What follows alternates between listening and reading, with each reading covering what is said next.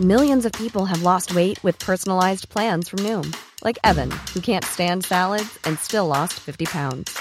Salads, generally, for most people, are the easy button, right? For me, that wasn't an option. I never really was a salad guy. That's just not who I am. But Noom worked for me. Get your personalized plan today at Noom.com. Real Noom user compensated to provide their story. In four weeks, the typical Noom user can expect to lose one to two pounds per week. Individual results may vary. NoWatch.fm Incredible Web Shows. Cette émission vous est proposée avec la participation de Pritel. Bonjour à tous et bienvenue sur le Rendez-vous Tech, le podcast bimensuel où on parle technologie, internet et gadgets. Nous sommes en novembre 2012 et c'est l'épisode numéro 99.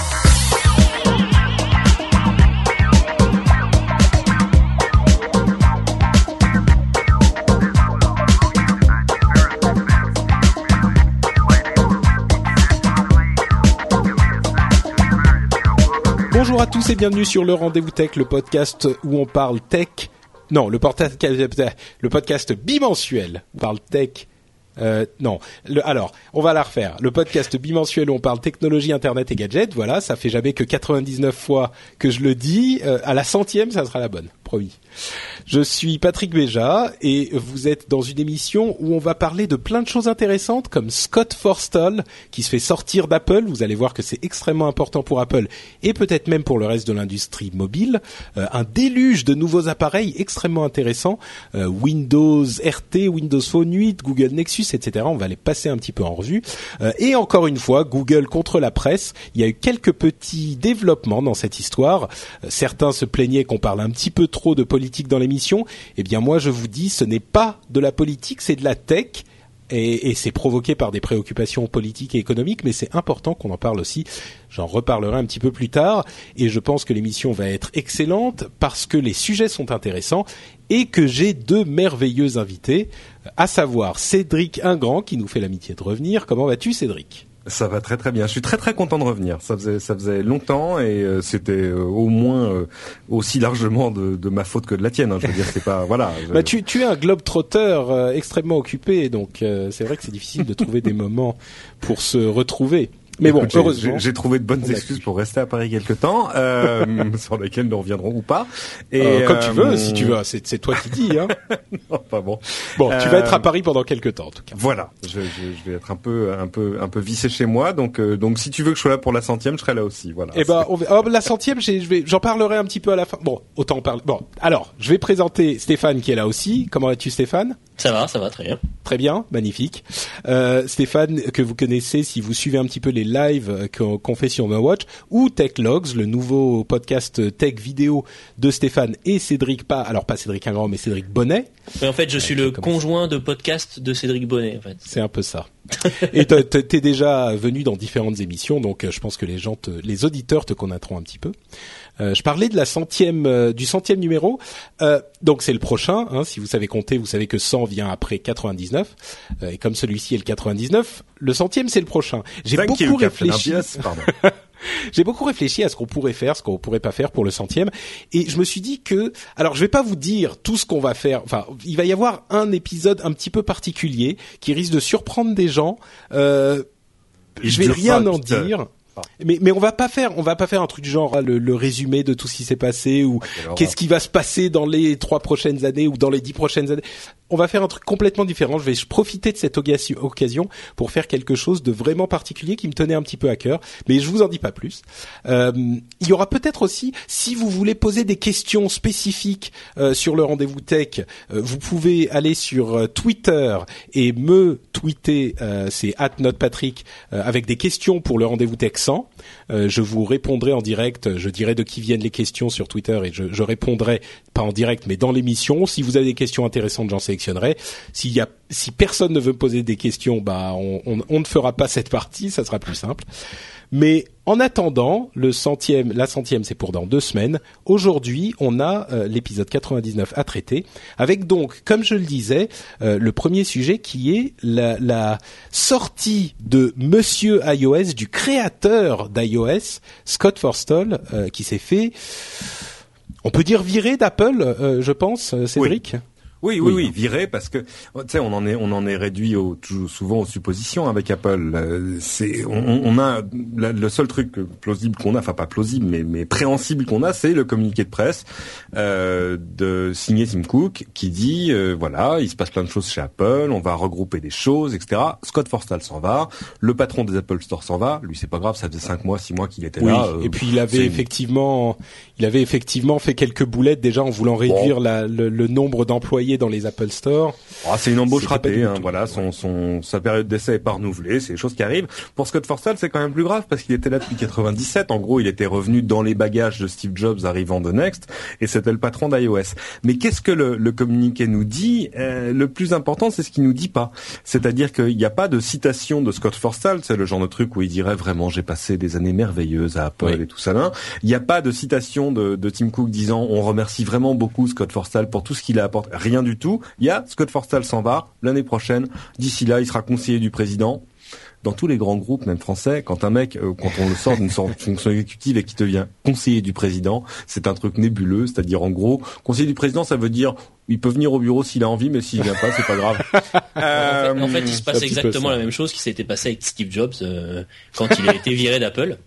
Puisque C'est- c'était exactement ça, il était devenu consultant et, et, et point quoi. hein. Voilà. Oui, il était parti un petit peu plus, c'était un petit peu plus fracassant. Il avait vendu Oui. toutes ses actions et Oui. tout. C'était euh, Grave mais- mais- erreur, pardon. effectivement. Euh, oh, il s'est rattrapé depuis. Hein. Car aujourd'hui, il, il aurait racheté quatre fois Disney. C'est vrai. Euh, bah d'ailleurs, euh, entre parenthèses, il était euh, l'un des actionnaires principaux de Pixar et quand, enfin, il est, Enfin, il était, pardon. il était, oui, c'est bah, malheureusement. il doit, il doit un euh, peu se retourner dans sa tombe. Ouais. Serait-il décédé Je crois que c'est arrivé il y a un voilà. peu plus d'un an. Donc Scott Forstall, effectivement, qui était un, un très très proche de Steve Jobs, et la raison pour laquelle je disais euh, des conséquences importantes pour euh, l'industrie. euh, Peut-être au-delà, bon évidemment pour Apple ça va être très très important parce que comme le disait Cédric, il y a une réorganisation totale euh, de du fonctionnement même de la structure hiérarchique d'Apple. Euh, pour, il faut bien comprendre, on l'a évoqué, que Scott Forstall c'était Monsieur iOS, c'est-à-dire que c'est la personne qui a convaincu Steve Jobs de concevoir euh, le, le système d'exploitation de l'iPhone et donc de l'iPad à partir de OS X, euh, qui était en fait le- le- la base euh, du système, et non pas d'utiliser le système qui euh, était sur les iPods et donc qui aurait été a priori beaucoup moins puissant, qui aurait sans doute pu faire beaucoup moins de choses. Donc il était la, la puissance euh, intellectuelle derrière iOS. Euh, il a également euh, vu, su- suivi et, et géré le développement du système pendant plusieurs années. Et beaucoup de gens disaient depuis, enfin, on entendait des, des, des bruits de couloir rapportés aux journalistes qui disaient que Scott Forstall était une personnalité particulièrement abrasive. Euh, à l'époque où Steve Jobs était là pour dire, euh, bon, voilà, pour trancher, pour dire on va faire comme ci ou comme ça, ça se passait bien. Depuis que Steve Jobs n'est plus là, Scott Forstall est un petit peu un requin euh, qui ne joue pas. On dit who doesn't play well with others en anglais, c'est-à-dire qui ne s'entend pas très bien avec ses petits camarades à la tête d'Apple. C'est ce qu'on dit des enfants dans les bacs à sable, tu vois, ces gens. Voilà. Non, celui-là, il, il joue pas très bien avec les autres. Hein. Il a tendance à leur mettre du sable dans la bouche, tout ça, c'est pas terrible. Et, et, ouais, et puis ça se passait pas très bien avec ses autres collègues, hein, notamment euh, Monsieur Hive, avec qui il pouvait même pas rester dans la même pièce ou dans la même réunion. Donc en gros, euh, si t'invitais les deux à une réunion, tu savais qu'il y en a qu'un qui serait là. Donc euh, voilà. Bon, Mais c'est- ça va même- ambiance quoi. On a même entendu dire que Bob Mansfield, qui était le, le responsable du, du matériel euh, chez Apple, au- enfin, il a, il de a, la fabrication, ouais. voilà, euh, il a, il a démissionné il y a quelques mois, et puis il est revenu. C'était quelque chose d'assez inattendu. Il est revenu parce que Tim Cook l'a gardé à coup de millions, et euh, finalement, il a, il a été annoncé toujours dans ce même communiqué de presse qu'il resterait pendant deux ans. Euh, et on il semblerait, là encore c'est des rumeurs, que son départ ait été dû en partie à sa mésentente avec Forstall et euh, que son le fait qu'il accepte de rester soit également en partie dû au fait que Forstall s'en aille. Donc en gros, c'est vraiment euh, une, une, une série d'annonces, et, et on va revenir à l'organisation générale d'Apple, mais c'est vraiment une série d'annonces complètement inattendues. Euh, c'est la sortie d'un des pontes absolus euh, d'Apple C'était et mon chef. la et, et la, le, vraiment euh, Tim Cook qui impose sa vision euh, d'Apple et qui fait d'Apple sa propre société. Euh, tu disais Stéphane, j'allais dire Steve. Tu disais Stéphane que c'était ton chef, donc toi en tant que développeur d'applications, comment est-ce que tu reçois cette information que que que Forstall s'en va? Parce qu'il a quand même bon, il était difficile, il était bah, requin, bah, mais, mais il a quand même il était décrit comme un mini Steve. Hein. Oui, comme un mini Steve Jobs effectivement. Mais il a quand même euh, créé cet écosystème euh, d'iOS qui a été ensuite euh, étendu sur d'autres plateformes. Mais bon, il, il, est quand même à l'origine de tout ça. Est-ce que ça t'inquiète ou est-ce que tu te dis non, on s'en fout maintenant, l'écosystème est là? Non, je suis, je suis pas inquiet. Au contraire, au contraire. Ouais parce qu'en fait, bon, c'est vrai qu'il a fait, il a fait de belles choses. Hein. On, faut pas renier ce qu'il a fait. Euh, iOS, c'est quand même, euh, c'est, quand même un système euh, hyper stable. il a, il a fait développer des outils pour nous développeurs qui sont pour moi, enfin, parce que je fais pas forcément que de l'Apple, je me suis un peu diversifié, mais mais qui sont pour moi vraiment les meilleurs outils de développement sur le sur le marché hein, avec Xcode. Euh, mais le problème de Scott Forstall, c'est qu'à un moment, il est resté campé sur ses positions et il a refusé mm. que que l'OS évolue. Euh, bon, il était un peu aidé par Steve Jobs, qui était un peu qui avait les mêmes idées que lui. Euh, Aujourd'hui, il est parti et, et, ça montre aussi que euh, Tim Cook veut mettre sa patte et veut peut-être euh, aider les choses enfin à évoluer. Euh, iOS a eu pendant euh, longtemps euh, de nombreuses longueurs d'avance sur les autres OS du marché, hein. et aujourd'hui, on peut dire qu'ils sont en retard. Donc voilà, donc je pense que ça va vraiment aider les choses à évoluer. Et puis on va voir peut-être disparaître avec un designer qui se met euh, à l'interface utilisateur, on en parlera peut-être après, euh, on va voir peut-être disparaître enfin le skeuomorphisme avec des interfaces en cuir, du faux du faux bois. Alors effectivement, Forstall avait un petit peu mauvaise presse ces derniers mois, d'une part pour les problèmes de Siri, pour le fiasco de, des cartes. D'ailleurs, entre parenthèses, l'une des raisons de son départ précipité serait qu'il aurait refusé de signer lui-même la lettre d'excuse euh, à propos des cartes Apple que Tim Cook a du coup signé euh, à sa place. Euh, et on, on parlait du, du skeuomorphisme. c'est cette, cette tendance, on en a parlé plusieurs fois dans l'émission, hein, c'est cette tendance à designer, à faire du design qui se rapproche du, du réel. Donc, comme tu le disais, le, le cuir pour les éléments en cuir, les, les, les tablettes en, en verre, enfin les, les étagères en verre pour poser les icônes, etc., qui est décrié, les, les, les molettes euh, pour pour changer le son, qui est décrié par beaucoup de gens. Euh, et comme tu l'évoquais, comme vous l'évoquiez tous les deux, mais Cédric, tu peux peut-être nous en parler, euh, notamment par Johnny Ive, euh, qui n'a jamais, enfin qui a plusieurs fois exprimé son mécontentement de cette, de la direction de design logiciel d'Apple par rapport au design matériel. Il l'a jamais exprimé ah, il a fait une interview. Il, a, fait une interview à la, BBC, je crois. Il a fait une réponse euh, diplomatique. C'était au mm. Télégraphe. Euh, et il a fait une réponse diplomatique. En gros, ouais, ce que tu en retirais, c'est que c'était pas sa cam, mm. mais que bon, bah très bien. Mais il faut dire que c'était la cam de Steve. Euh, c'est ce que vous venez de dire. Non seulement euh, Scott Forstall avait assez mauvaise presse en interne parce que il se voyait comme le prochain Steve, et donc il était parfaitement odieux. Il avait juste oublié un truc, c'est que Steve Jobs pouvait être un mec parfaitement odieux, mais c'était Steve Jobs. Euh, donc voilà. Moi, je dis, les, les gens, parfois, les, les gens doués sont odieux, le, et on les supporte parce que ils sont doués.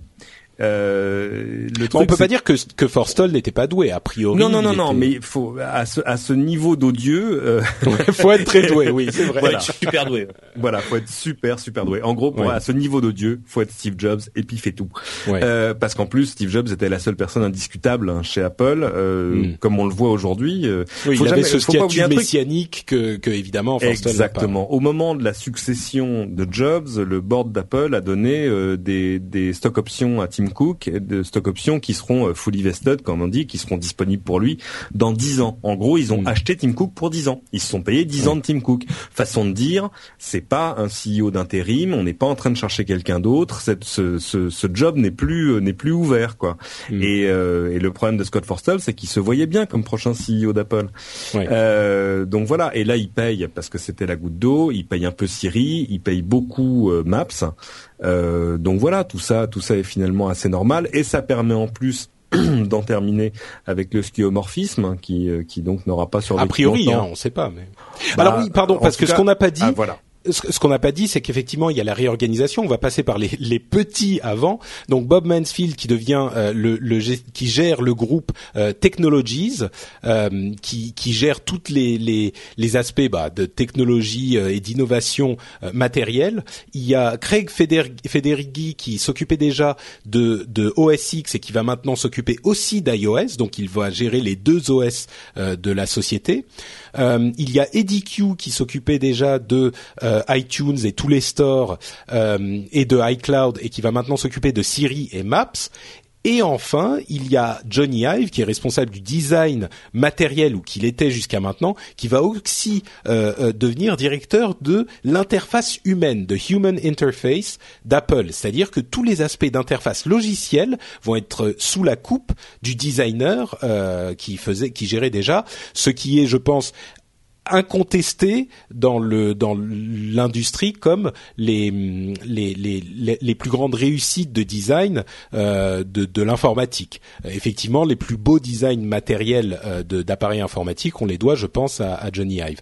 Euh, et, il, et il a euh, donné forme à toute l'industrie de l'informatique de ces 5 à 10 dernières années, que ce soit les, les appareils portables, les, les MacBook Air, les, les tous les appareils euh, portables et les, les, les ordinateurs portables, souvent euh, les plus beaux ou ceux qui sont considérés comme les plus beaux, parce qu'il y en a aujourd'hui qui ailleurs que chez Apple qui sont très très beaux, souvent ils sont inspirés par ces designs-là. Donc bah, on, se, on, se, demande ce qui arrivera quand il sera arrivé à la dernière page du catalogue Brown de 1967. mais euh, voilà, après il sera forcé d'avoir des idées à lui. Non, c'est ça c'est très vilain ce que je dis. C'est un petit peu méchant. Mais c'est vrai qu'il aime bien Brown. Il, ah, bah, c'est assumé, hein, c'est assumé. Non mais tous les designers ont des références, c'est normal. Donc euh, effectivement, là où je disais ça va être important pour l'industrie, c'est que si quelqu'un qui a eu tellement d'influence dans le design matériel s'occupe aujourd'hui du logiciel, euh, ça peut. Alors justement, qu'est-ce que ça t'inspire, toi, Cédric? C'est c'est bien, c'est pas bien, c'est important, c'est il va se planter, c'est pas la même plus, chose? Plus profondément que Maps, je pense que Scott Forstall, il paye aussi euh, ce qu'on disait tout à l'heure, ce que c'est-à-dire que l'évolution d'iOS qui finalement aurait pas été assez rapide, surtout face à la concurrence. Quand on voit mm. la, la, rapidité avec laquelle évolue Android, enfin a évolué Android en deux trois ans, c'est fou quoi. c'est sûr, oui. Euh, aujourd'hui, Android 4.2, c'est une folie. Euh, et c'est vrai que c'est pas allé aussi vite du côté iOS. Alors, euh, comme on dit chez Apple, euh, le plus gros effort consiste à, à, à voir ce qu'on ne met pas dans un produit. Oui, mais non. oui, mais voilà. Oui, mais il y a des limites, quoi. Et surtout, au moment de l'annonce du départ de Forstall, il y avait des données qu'on n'avait pas nous pour pour alimenter nos analyses. Euh, C'était les chiffres qui sont sortis cette semaine qui, qui disent que pour un iPhone, ils se vendent maintenant, enfin pour un appareil iOS, pour un iPhone, ils se vendent 5 combinés Android c'est-à-dire 15% de part de, de, marché d'un côté, 75 de l'autre. Et une autre chose qui est sortie aujourd'hui, c'est un petit peu, c'est pour le troisième trimestre 2012. C'est pas forcément la période la plus brillante pour euh, pour iOS parce qu'ils étaient avant un renouvellement. Mais c'est vrai que c'est, enfin, un, un, contre 5 c'est édifiant, oui, c'est sûr. Un contre 3, un contre 2, on dirait bon, un contre 5 ça commence à faire beaucoup. Et puis euh, une même si on inclut les petits appareils Android pas chers euh, qui sont, mais bon, c'est vrai. Certes, mais tu vois, moi, des gens sur Facebook me disaient ah, mais non, on ne peut pas comparer. Euh, bah si, à un moment on peut comparer. Si, si bien sûr, bien sûr. Apple, ouais, faudrait, faudrait quand même comparer avec du haut de gamme, quoi. Faudrait comparer un appareil Android haut de gamme tu vois, du S3 avec un. Oui et non, disons que quand quand on a. Je suis désolé, dans l'eau, il y a aussi les iPhone 3GS. Exactement. il y a il y a, il y a encore les iPhone 4 4S, etc. Enfin, il y a tout ce qu'Apple vend. Il n'y a pas juste le dernier modèle. Et puis en plus, quand quand on regardait les parts de marché sur quelque chose comme le le l'iPod et les lecteurs de, de musique, les lecteurs MP3, euh, bah l'iPod avait une hégémonie euh, indiscutable et incontestée. Donc euh, bon, ils ils sont partis avec beaucoup d'avance sur iOS. C'est pas exactement les mêmes données mais un contre 5, c'est... Et puis, de toute façon, j'ai envie de dire, c'est de bonne guerre. On est encore là en train de parler d'Apple, qui sur scène n'hésite pas à comparer les ventes d'iPad aux ventes de portables HP. Tout à fait, euh, oui. c'est pas, faux. Comme, dirait l'autre, c'est eux qui ont commencé. Euh, mais on n'avait pas ces données-là. L'autre étude qui est sortie aujourd'hui, et à mon avis, c'est plus grave encore, dit que la fidélité des clients de l'iPhone est en train de s'émousser. Mmh. C'est-à-dire que par rapport à la même période de l'année dernière, j'ai plus les chiffres exacts en tête. Ah bah, ils sont juste en dessous dans le document. C'est aux États-Unis, euh, 88% des gens déclarent vouloir acheter un iPhone la prochaine, enfin un appareil iOS pour leur prochain achat, contre 93% l'année dernière. Donc Alors, 5%, c'est pas énorme. vraiment. Par contre, par contre, en Europe, on passe de 88% l'année dernière à 75% cette année ce qui là est, est, clairement c'est quand même 3 sur 4 qui se posent pas la question, qui disent j'ai un iPhone, mon prochain téléphone sera un iPhone. Mais euh, moi je le vois de manière euh, anecdotique autour de moi, euh, des gens qui sont même dans les professions du design et qui ont des iPhones depuis que l'iPhone existe et qui me disent ah il est comment le Nexus 4 et ah t'as un S3 fais voir le S3 mm. alors il est comment le S3 etc et où tout à coup il y a c'est l'époque où la question ne se posait même pas où la, le seul successeur possible à leur iPhone serait un autre iPhone ça, mm. c'est terminé. Bah, moi, je suis, je suis un exemple de ça. Pour moi, la, la question ne se posait pas il y a encore, euh, allez, un an. Aujourd'hui, bon, la, la réponse sera sans doute iPhone, mais la question se pose. Euh, je m'interroge. Il y a quand même des choses intéressantes du côté d'Android et du côté de Windows Phone. Donc. Euh. Ah oui, il y a ça aussi. C'est que d'un côté, en plus, Windows Phone revient, donc tout ça va pas s'arranger. Donc, est-ce que Johnny Ive va euh, va réparer tout ça et redonner à Apple cette sorte de de de de, de, de vernis d'envie éternelle chez le consommateur? Faut, pas déconner, il n'y a pas grand-chose à réparer. Il faut peut-être se remettre à assurer un peu plus de cohérence, mais je pense que c'est des choses qui se ressentaient plus en interne que dans les produits. Peut-être aller plus vite sur certaines choses et du coup c'est plus simple s'il y a une seule personne qui décide. Euh, et, euh, et surtout, je pense que cette cohérence absolue entre euh, l'interface et le matériel, bon, elle est importante euh, dans le dans le hardware, elle est importante dans pour les, les MacBooks, euh, elle est très importante pour les appareils mobiles, et je pense qu'elle sera plus importante encore pour ce qui va venir après. C'est-à-dire, il faut se demander quels sont les prochains marchés auxquels Apple va. Mais tu crois encore à ta télé, toi hein? Je, je, parlais même pas de la télé. Ah d'accord. alors évidemment, on pourrait parler de la télé où là, évidemment, on peut pas concevoir l'un sans imaginer l'autre. Bon bref, mais je pense à, à l'après. Je pense, je pense à des appareils domestiques connectés. Je pense à toutes ces choses où euh, on peut pas faire une dichotomie en disant alors toi tu vas faire le machin qui sort de l'usine et toi tu vas faire l'interface qui sera sur l'écran ou sur le truc, mm. la télécommande ou le machin avec un seul bouton. Ça, c'est pas possible. Il faut que tout ça soit pensé en amont. Donc, il est logique qu'Apple s'assure une, une, cohérence, euh, s'assure un peu de calme en interne et euh, donne un peu plus de pouvoir à quelqu'un dont l'influence euh, interne est indiscutable et qui, en plus, on, on, va dire, dans l'esprit des gens, maintenant que Steve Jobs est plus là, les gens savent vaguement qu'il y a un mec à la tête d'Apple, il s'appelle Tim Cook, il a l'air sympa et souriant avec ses cheveux gris, mais euh, derrière ça, on dit pour vous Apple c'est qui? Même les gens qui suivent un peu, ils n'auront pas beaucoup de noms à te donner, mais ils auront Jonathan Ive. Ouais, le mec chauve en t-shirt qu'on voit toujours dans la pub, voilà, ça c'est ah mm. voilà. Euh, et puis en plus, c'est c'est un mec qui a une espèce de rat qui fait un peu rêver, même s'il a un petit côté timide, etc.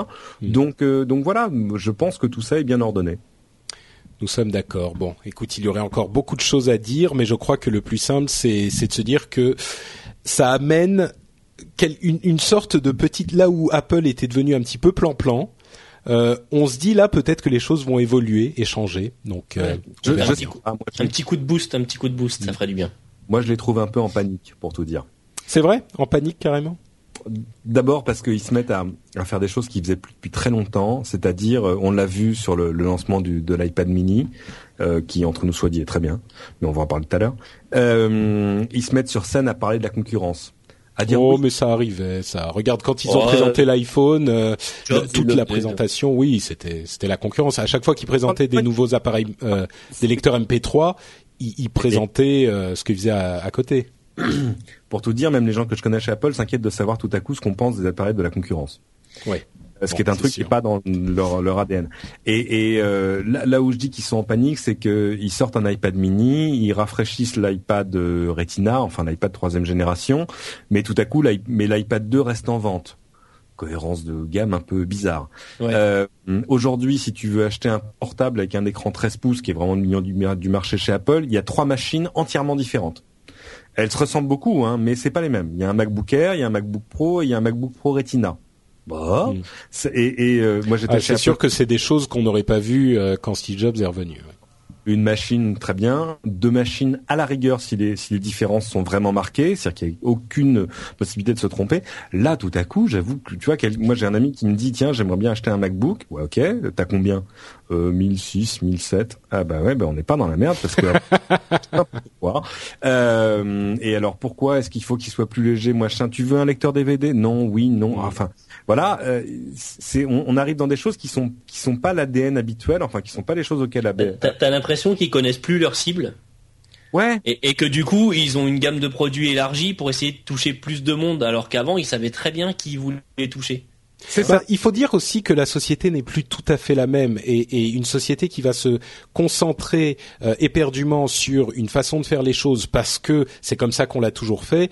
C'est pas forcément la même la, la bonne euh, la bonne méthode non plus. Ce que j'entends par là, c'est que Apple a aujourd'hui un attrait qui est beaucoup plus large que ce qu'ils avaient il y a quatre ou cinq ans quand ils étaient justement les les petits euh, les petits énergiques qui se battaient du fin fond de leur euh, deuxième place super lointaine.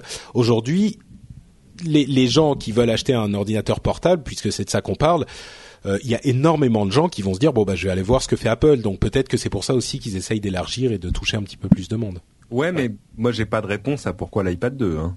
Normalement, euh, le, je crois que Apple n'a pas vraiment. Pardon, je t'ai interrompu. Non, non, normalement l'iPad mini devrait remplacer l'iPad 2 avec un iPad euh, Retina au-dessus.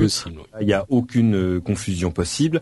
Euh, tout à coup, voilà, il se laisse le. Moi, j'ai le, la personne d'Apple à qui je parlais tout à l'heure, un Américain. Je lui dis mais pourquoi est-ce qu'il y a encore un MacBook 13 et plus le Retina plus le... Et il dit bah oui parce que justement on veut offrir euh, tout le choix au consommateur pour qu'il. Et je lui dis mais vous rigolez, c'est pas votre ADN. C'est pas comme ça que vous fonctionnez normalement. C'est vous qui me dites ce qui est bon pour moi. bon, il écoute. Il on est autre chose. Mais c'est vrai. Par essence, c'est quand même ça. il y avait un seul iPhone, il n'y en avait pas quatre à l'époque où, euh, à l'époque où Samsung faisait 50, 50 appareils différents par an. Euh, c'était ça. Le, la, grande force, c'était de dire. Oui, mais c'était aussi. Ça les choses en termes de marketing. Tu, tu fais une machine à la fois. Enfin bon, voilà. Donc je sais pas. C'est vrai, mais c'était, ils étaient pas dans la même situation non plus. Donc euh, regarde sur l'iPod, l'iPod, au début il y en avait qu'un seul, et au bout du compte il y en avait quatre, cinq modèles différents qui étaient pas, qui faisaient pas la même chose, qui faisaient. C'était pour couvrir tout le monde, quoi. Ouais. Bon, l'iPod maintenant, ils prennent des libertés avec, ils en font de toutes les couleurs, dans toutes les formes. L'iPod mini, enfin, l'iPod nano change de forme factor à chaque sortie. Il est long, il est petit, il est grand, il devient une montre, il devient un baladeur. Mais au moins ça, c'est pas grave parce que pour eux, c'est un marché qui est pas très important. C'est pas un truc qui fera. Et dire ça, franchement, c'est c'est incroyable de voir à quel point ça a changé. Mais bon, triste. Mais c'est intéressant de voir qu'il est en train de se passer des choses chez Apple. Mm. Euh, je suis pas sûr qu'ils maîtrisent tout. Euh, peut-être qu'il y a des choses qui font par défaut en se disant bon, allez, on va le laisser l'iPad 2. Je crois que c'est un peu ça, ouais. Je crois qu'il s'est il s'est vendu beaucoup mieux ah. que ce qu'il pensait et qu'ils se sont dit bon, on sait pas trop ce qui se passe, laissons-le et puis on verra. Si l'iPad mini euh, le, fait que plus personne n'en achète, ben on le virera discrètement dans deux mois. Et puis s'il se vend encore, bah il n'y a pas de raison de le virer. Mais ça veut dire que tu peux aller dans un magasin Apple et pour le même prix, je sais pas, imaginons que tu 600 euros aidés à mettre dans un iPad, euh, tu, pour le même prix, tu peux avoir euh, trois configurations différentes de l'iPad mini, de l'iPad 2 ou de l'iPad quatrième génération Retina, et, peut-être même une version très haut de gamme du, de l'iPod Touch. C'est vrai. Avant, ça, ça n'existait pas, ça, monsieur. Il y avait une Bon, écoute, euh, on va on va continuer à avancer parce qu'on pourrait parler des stratégies d'Apple pendant très longtemps. Euh, il y a des raisons à cela. C'est vrai. Mais, mais laissons, laissons un petit peu la place aux autres et notamment, comme on disait, il y a eu un, déluge de nouveaux appareils mobiles, notamment de chez Microsoft. Euh, on a parlé assez longuement de tous ces appareils dans euh, Upload, dans, dans l'Upload de cette semaine. Donc, euh, si vous voulez une autre, un autre son de cloche, n'hésitez pas à aller écouter Upload. On a, on en a parler de, de, de, en long, en large et en travers. Donc, euh, si vous voulez en entendre encore plus, euh, c'est là-bas qu'il faut aller. Mais en attendant, donc Windows RT et donc la Microsoft Surface. Ah bah tu fais la pub pour euh, Upload, je vais faire la pub pour TechLogs si vous voulez voir le ah mais vrai. justement le test de la Surface justement, on en a fait un dans dans Logs avec Cédric Bonnet. voilà, dans le deuxième numéro. Ouais, c'est ça. Et on a parlé un petit peu aussi des, des, des appareils.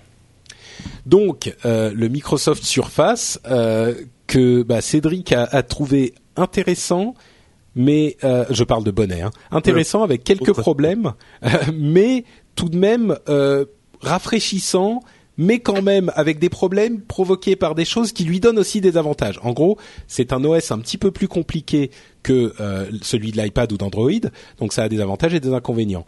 Euh, le, le, le, matériel en lui-même est, selon tous ceux qui ont fait les, les tests, euh, d'une qualité quasiment irréprochable. Euh, mais avec le logiciel, c'est un petit peu une première version qui est pas 100% aboutie. Euh, Cédric, j'imagine que toi, tu l'as eu euh, entre les mains aussi. Est-ce que c'est ton analyse ou tu en as une autre? Alors, je, je suis d'accord sur le matériel parce que ça, c'est l'impression que ça te donne quand tu le prends en main.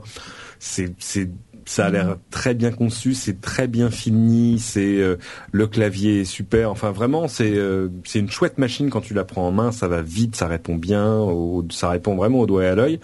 Euh, après, sur le logiciel, j'ai pas encore d'opinion définitive parce que il me faudrait. J'ai eu, tu vois, la, machine en main, euh, je sais pas, quelques temps, mais vraiment pas longtemps. Je l'ai pas vraiment utilisé. Or hmm. là, euh, j'ai pas le passé. Tu vois, ce que je veux dire quand on met un iPad Mini en main, je sais exactement ce à quoi m'attendre. J'ai la différence, ça se voit que c'est bien. Là, non. Là, il faut vraiment passer du temps avec pour voir ce avec quoi ça marche bien, ce avec quoi ça marche pas bien, les choses qu'on peut faire en plus, parce qu'il y a des choses qui sont vachement bien. Le pouvoir avoir du multifenêtrage, c'est-à-dire avoir un navigateur web pendant que par exemple une fenêtre sur euh, un réseau social, c'est génial. Euh, mais est-ce que vraiment il y a des choses que je faisais avec mon laptop que je vais vraiment faire avec ça? C'est-à-dire que est-ce que c'est pas une machine de plus que je vais empiler, t'imagines, euh, à remettre dans le sac en plus du laptop, du machin, de la tablette et du smartphone. Euh, bah, L'idée c'est que c'est un petit peu bon. Je réexplique pas ce que c'est que Windows RT, hein, la, la version tablette de Windows 8, mais c'est censé être une machine qui remplace une tablette certainement euh, et un petit peu même de de de, du, du, de l'ordinateur plus que ne le fait l'iPad par exemple. C'est une tablette qui loucherait très clairement vers l'ordinateur portable. Donc celle qui louchera complètement, c'est la c'est la Pro qui va arriver un peu plus tard euh, début d'année qui sera une machine Windows avec processeur Intel, qui serait aussi une tablette. Là, tout à l'heure, là, la bouche sera bouclée, il y aura plus de questions à se poser. Mais euh, là, RT, mais, mais, toi, tu te dis avec RT, j'aurais peut-être besoin de mon ordinateur quand même avec? Oui, t'installeras pas Photoshop sur une RT, tu vois. Voilà. oui, non, c'est sûr, c'est sûr, mais. Euh, voilà, c'est, c'est, imagine un truc qui aurait une sorte de form factor, enfin de, de, design, qui te permettrait de remplacer physiquement ton ordinateur portable, mais avec un système d'exploitation et des applications qui tient plus du monde de la tablette. Euh, et tout à coup, voilà, il y a des choix à faire. Il y a plein de gens, tu vois. Moi, je, je connais des gens, des filles, qui par exemple ont remplacé leur euh, leur PC portable ou leur petit MacBook par un iPad, en, quitte à lui rajouter un petit clavier. Euh, pour elles, c'est jouable. Il y a des gens pour qui c'est moins jouable. Donc voilà, j'attends vraiment de, de l'utiliser longtemps pour avoir euh, pour avoir une idée définitive. En gros, il faudrait que je parte en voyage une semaine avec hmm. et que je laisse mon MacBook à la maison. c'est ça. Ouais. Voilà. Et là, là, à coup, tu me dirais, tiens, tu viens dans le rendez-vous tech et je te dirais, attends, est-ce que j'ai Skype? Oui, il y a Skype. Ah oui, non, oui, il y a Skype. C'est l'une des quelques apps qui est disponible sur le Windows Store puisqu'on eh peut ben installer que les, les applications euh, du Windows Store sur les sur les tablettes RT. Mais ça devrait s'étoffer vite. Mais c'est vrai que l'une des autres euh, critiques qu'on entend régulièrement aujourd'hui, c'est qu'il n'y a pas énormément d'applications malheureusement. Euh, Stéphane, il y, en a pas mal. Hein. Là, je suis sur Windows 8 moi parce que j'ai un petit souci sur la fiche micro de mon iMac, donc j'ai pris mon vieux PC avec euh, un Windows 8 qui lui redonne une seconde jeunesse d'ailleurs. Et, euh, Skype marche vraiment super bien, l'interface est agréable et tout sur Windows 8. Hein. Et donc sur le market, tu la télécharges. Et alors toi, justement, Stéphane, est-ce que tu as une opinion sur la, Windows RT et cette, cette, cet OS un petit peu hybride en tant que développeur? Euh, alors c'est enfin le, système de pour le développer sur euh, ben, Windows Phone et Windows 8 euh, est euh, plutôt très plutôt sympa. Euh, ils ont fait des efforts. Je l'ai téléchargé là il y a deux jours pour commencer à me mettre me mettre un peu dedans.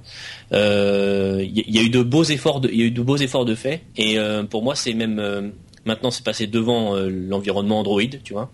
on a vraiment un environnement sympa. Euh, donc euh, bon, j'avais déjà mis euh, Android de toute façon derrière parce que pour moi, enfin moi qui suis sur Mac, si tu veux, l'environnement de développement c'est une catastrophe. Mhm. si j'ai bien compris, les les les, les logiciels codés pour Windows 8 sont compilés directement pour Windows RT aussi, donc ils fonctionnent dessus. les logiciels pour le store, hein, bien sûr. Oui, oui, pour le store. et très facilement sont adaptables sur Windows Phone 8. Donc on a vraiment une unité de, de, de cœur de l'OS qui rend la, la compatibilité des applications très très simple. C'est ça. En quelques lignes de code, tu arrives à, adapter ton application de Windows Phone 8 à, euh, à Windows 8 euh, Windows 8 RT ou euh, et inversement en fait. Et ça, c'est vrai que c'est, vraiment appréciable. Et Microsoft met, euh, met l'accent là-dessus. Hein. On est, moi, je suis inscrit, enfin, j'ai été un peu inscrit d'office, mais à l'accélérateur Microsoft. Et on est vraiment très encadré les développeurs là-dessus. Et Microsoft, il y a un véritable accompagnement. Hmm. Et tu vois, ça, c'est quelque chose qui manque, par exemple, chez Apple ou chez Google. Euh, c'est des programmes comme ça. Bon, alors Microsoft, ils ont les moyens. Bon, Apple les a aussi. Oui, je crois que au ah, niveau moyen. niveau moyen, ça va. Et non, il y a un véritable accompagnement. Euh, là, ils ont mis, ils mettent. Bon, c'est un peu tard parce que c'est début d'année, mais ils mettent en place des systèmes de prêt, de tablettes, euh, de Windows Phone pour qu'on puisse tester nos apps, etc. Si on n'a pas les moyens de s'acheter un téléphone. Euh, voilà, donc euh, il y a, pas mal de trucs comme ça. Là, tu vois, par exemple, le, dans une semaine, je vais à un séminaire euh, d'une journée où on va nous former sur les nouveaux outils spécifiques à Windows Phone 8, etc. pour le développement. Donc il y a un véritable accompagnement et là, moi, je dis chapeau, quoi. À vrai bah, dire, Microsoft, je suis... ils ont quand même une, enfin, tu vois, euh, fédérer des développeurs, travailler avec des développeurs, leur donner les outils, les encourager, leur, leur organiser des événements.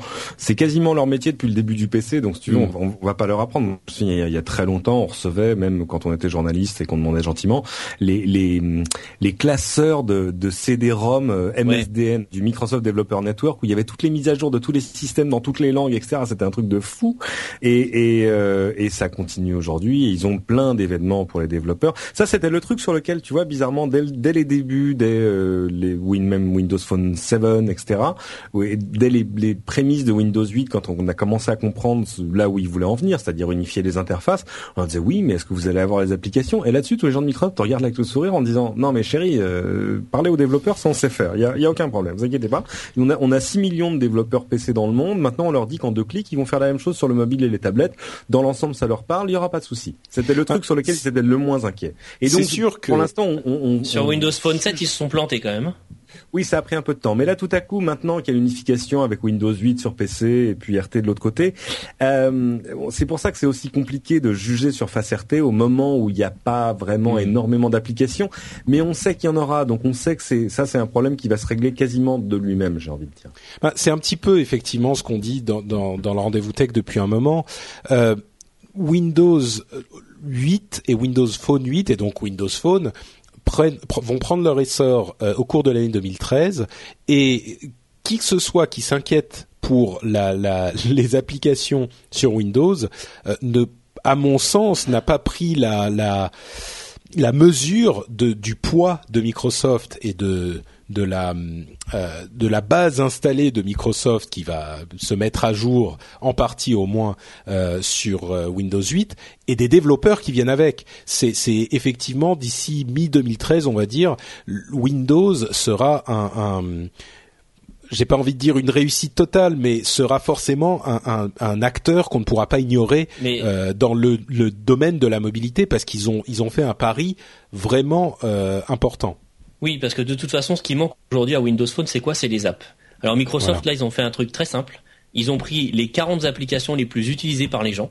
Ils sont allés voir les développeurs des 40 applications concernées et ils leur ont dit, vous allez sur Windows Phone. Voilà. Hum. Et sur Alors les malheureusement, 40, sur les 40, ils en ont 39. Et malheureusement, il y a celui pas. qui manque, c'est Instagram. Oui, mais il n'y a pas non oh. plus Twitter et il n'y a pas Facebook, donc. Euh... Mais ah, bon. Si, il y a une application Twitter et une application Facebook. Non, pas des applications officielles sur euh, Windows 8. Euh, ah, Windows Phone, pardon, excuse-moi. Sur Windows Phone. je parlais, je parlais de Windows RT, effectivement. Et non, mais euh, sur Win alors sur Windows RT pour, enfin, enfin sur Windows 8 et Windows RT pour l'instant, il n'y a pas d'application, il n'y a pas d'application Twitter officielle. Il y a que des, des applications tierces qui d'ailleurs tu peux pas tweeter parce que comme ils sont limités en termes de de call et de tweet, on n'arrive pas à tweeter une fois sur deux. Et Facebook, ça n'a pas, enfin, ça n'a pas réellement d'intérêt puisque tu as, ton, as ton navigateur. C'est sûr. Euh, donc, on parlait de Windows. Donc, bon, a priori, la surface recommandée, pas recommandée, euh, avec ces, ces, ces petites, euh, cette petite euh, note que c'est un, tout premier test. Bah, moi, je dis recommander si vous avez besoin d'une tablette performante, pas recommander si vous voulez remplacer votre laptop. Hmm. Oui, je suis assez d'accord. D'accord. Euh, ce qui, moi, ce que j'ajouterais, c'est qu'effectivement, comme on a Office, qui est la seule application non Windows RT qui est autorisée à tourner sur la surface RT, on a le vrai Office complet. Dès qu'on ajoute un clavier, on peut faire, enfin, on, les gens, la plupart des gens ont véritablement besoin, en plus de ce qu'ils font sur leur iPad ou leur Android, d'une de la suite Office pour travailler entre guillemets. C'est le truc dont ils ont vraiment besoin. Comme Microsoft a fait cette exception pour euh, la Windows RT, ça peut effectivement être très utile pour certaines personnes en fonction de ce dont ils ont besoin d'avoir de, euh, cet appareil parce qu'avec un clavier bah oui on a Office effectivement donc euh, ouais mais ça reste de la ça reste de la tablette. Enfin t'as, je sais pas si tu as utilisé Page sur un sur un iPad même avec un clavier tu tapes du texte au kilomètre si tu veux mais après la mise en forme oh, mais t'as une souris. Tu, peux, tu peux mettre une souris aussi sur la surface. C'est un, c'est un mini PC, quoi. Donc. sur la surface, faut mettre une souris. Oui. Bon, et parlons justement de Windows Phone 8 avec euh, les nouvelles fonctionnalités qui ont été annoncées lors du lancement là, il y a deux semaines, une ou deux semaines. Euh, le Kids Corner, qui est une petite partie du téléphone qu'on peut euh, mettre en place pour n'avoir accès que aux applications qu'on choisit donc les applications pour son enfant. En fait, euh, ils avaient une très belle démonstration avec Joe Belfior, qui est la personne en charge de, Windows Phone 8 euh, mhm. lors de la présentation, qui a amené ses enfants. Euh, j'en parlais justement dans, dans Upload, et j'ai trouvé ça c'est clairement artificiel et marketing, mais c'était tellement mignon avec ses enfants et ça a tellement été bien fait que ça m'a complètement charmé, moi. Moi, pour avoir vu la conf en direct, c'est là que ça te rappelle pourquoi dans le cinéma, tous les gens qui font du cinéma te disent faut jamais bosser avec des enfants et les animaux, euh, parce que les enfants ça fait jamais exactement ce que tu as envie. Et là, de fait, mais bon, c'était mignon. Mais c'était mignon, c'est ça qui était. Donc effectivement, on fait. Moi, je veux bien venir avec mes enfants si je peux repartir avec une surface, un Lumia, 9, un, Lumia 920 et comme les développeurs américains, parce que les Français, on n'est pas tout à fait logés à la même enseigne. Hein, quand même. Non, mais surtout, il y avait Jessica Alba qui est venue et qui a dit ouais pour mes enfants, ça va être génial et tout ça, voilà. Est-ce que vous avez vu cette euh, quelqu'un sur Twitter, merci à lui, je me souviens plus du nom, m'a envoyé ou peut-être dans les notes, dans les commentaires de l'émission, m'a envoyé un message euh, me référençant un article, je crois que c'est Mac Bidouille ou Mac Forever, où il dit où il montre photo à l'appui que Jessica Alba, en fait, elle utilise un iPhone et pas un micro, un, Windows Phone. C'est ah, honteux, comme si on ne l'avait pas. Rappelle, une photo dans la rue. Sont pas sortis. Hein. Non, non, bah, elle, avait, elle en fait, c'était soi-disant qu'elle elle aimait les euh, Windows. Le Lumia 920, c'est 13 novembre. Non, non, mais le 7. Ah non, non, non, le ah, Lumia 920, moi, le Lumia 920, je le reçois demain, moi. Ah, il est sorti, euh, il est sorti chez The Phone House, il est sorti depuis 3-4 jours, là. Oui, ah. c'est ce que j'ai entendu aussi. Ah. Euh, bref, donc il y a aussi une fonctionnalité qui s'appelle Rooms, qui permet euh, de, de, réunir plusieurs personnes dans un, une sorte de groupe. Euh, c'est les salons en français, euh, et qui vous va vous permettre de partager des photos, des messages, des cartes, etc., etc. C'est assez sympathique. Euh, et d'autres fonctionnalités qui sont pas foncièrement essentielles, euh, comme DataSense et Live Apps, bref. Euh, Windows Phone 8, bon, la discussion va un petit peu avec Windows 8 et Windows RT. Euh, pour moi, ça fait vraiment partie de ce cet ensemble qui fait que Microsoft va devenir un acteur incontournable du du monde de la mobilité. Vous êtes d'accord ou est-ce que Windows Phone 8, euh, vous vous pensez que c'est ils sont là trop tard, ils ont pas ce qu'il faut ou? Non, pour les pour les gens qui font des trucs bien et trop tard, on pourra on pourra parler de BlackBerry après. Euh, mais euh, dans dans le cas de Microsoft, beaucoup trop tard alors. Non non non non, euh, ouais, c'est ce que je disais et puis tout à coup on m'a montré BlackBerry 10 et j'ai fait ah oh, waouh attends mais c'est génial votre truc. Ouais. non mais vraiment. oui oui non il est très très bien. C'est. Vous auriez pu le faire il y a 5 ans. Bah, mais, non, mais, même il y a deux ans, même il y a deux ans, deux ans, il y a 18 mois, ça aurait déjà été mm. remarquable. Mais alors, pour ce qui est de Microsoft, euh, on a toujours tort de, de, de sous-estimer un, un, leader sur son marché. Euh, donc, euh, ils ont quand même euh, pas mal d'élan avec euh, avec les ventes de PC, avec tout ça. Faut jamais oublier aussi que pour le marché de des entreprises, c'est c'est un truc qui va être vachement important parce que tout à coup, le directeur informatique, je sais pas, de chez AXA, qui depuis deux ans aidait peine à intégrer des iPhones et des Android et des machins, les systèmes changent tout le temps.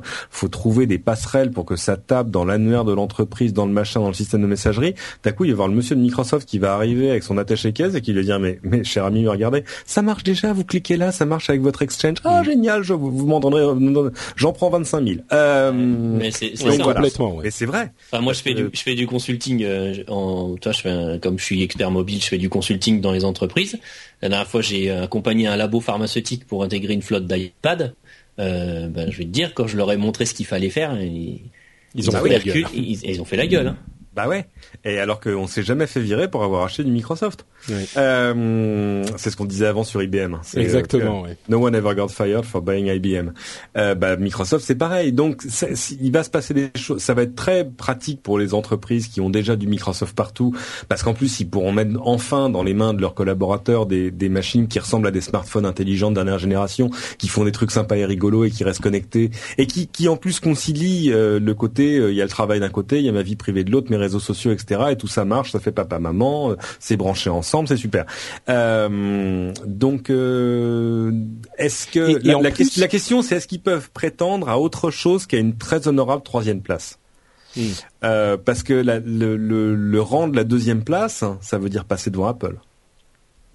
Bah vu Et les, ça, la, la barre est haute quand même. oui, c'est sûr, Euh, c'est sûr. Ce qui va faire la différence, avis- c'est les apps. Euh, moi, je suis même pas sûr en fait. Il il y, a une chose qui m'a surprise quand j'ai, qui m'a surpris quand j'ai installé Windows 8, c'est à quel point l'environnement bureau est complet et facile à accéder. J'avais cette sorte d'impression diffuse que euh, Windows RT, la partie RT euh, de Windows 8 serait envahissante. En fait, elle est hyper simple à utiliser et surtout, elle ne cannibalise pas du tout la partie bureau.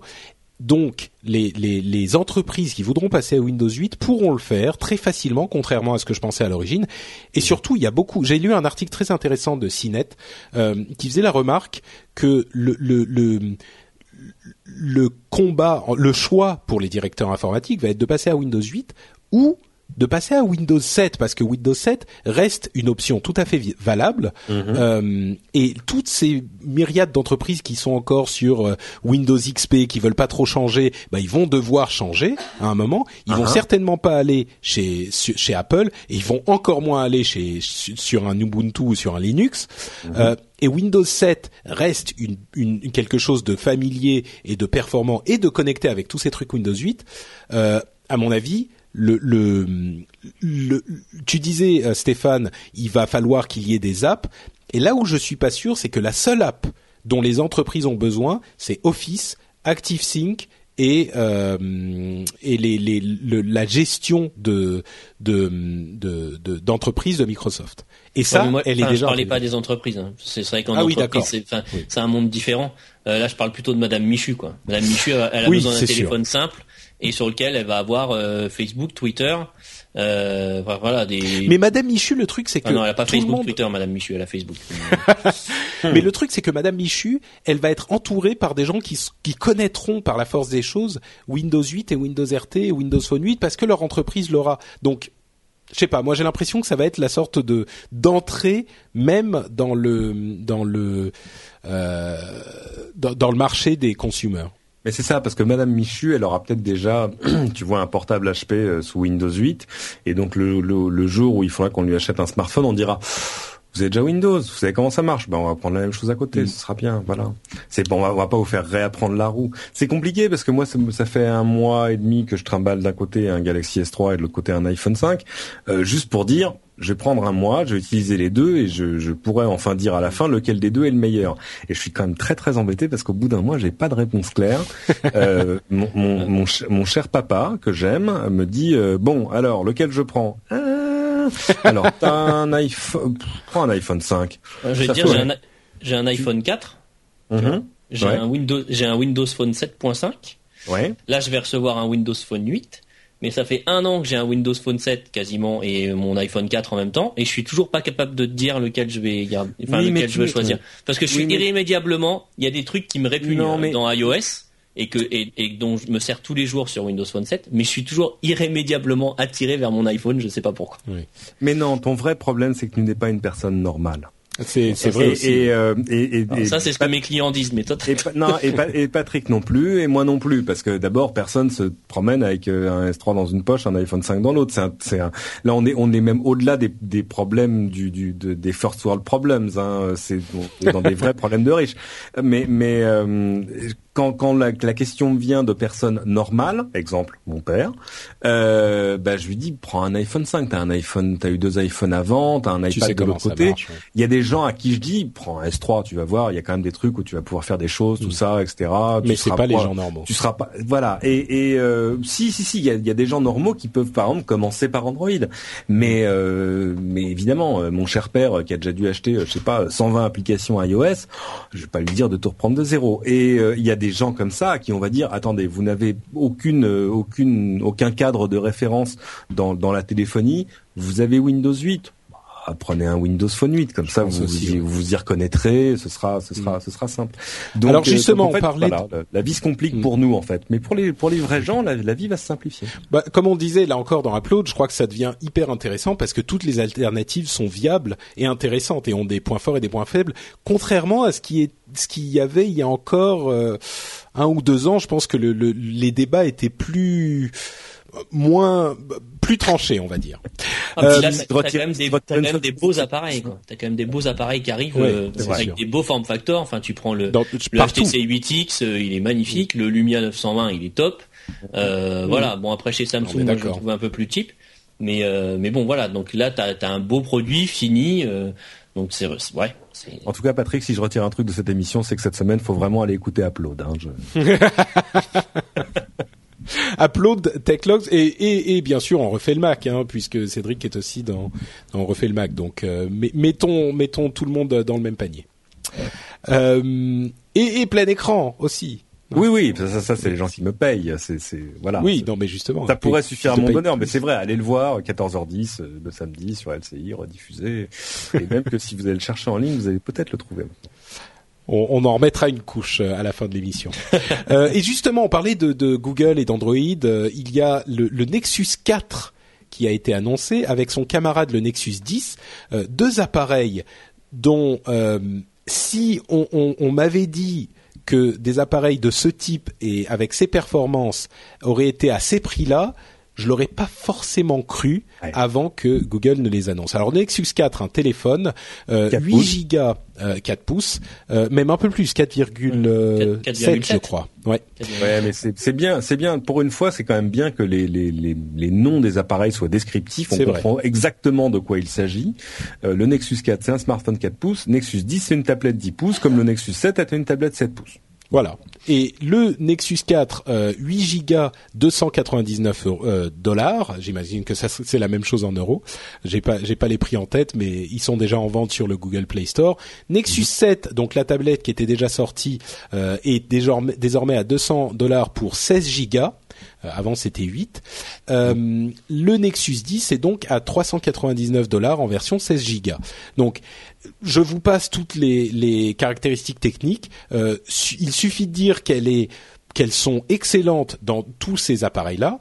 Euh, le Nexus 4, le seul reproche qu'on puisse lui faire, c'est qu'il n'a pas de 4G, euh, et ce qui est clairement pas vraiment un problème pour nous en France, puisqu'on n'a pas de 4G. voilà, on s'en fiche un peu. Oh, c'est sorti en, en, Angleterre, ils ont la 4G maintenant depuis quelques euh, jours. Mais... Moi, je vais te dire un truc. Hein, pour moi, le Nexus 4, c'est juste le téléphone qui a absolument toutes les fonctionnalités. Alors, c'est le geek qui parle, hein, mais qui a tout, qui a tout ce que je veux.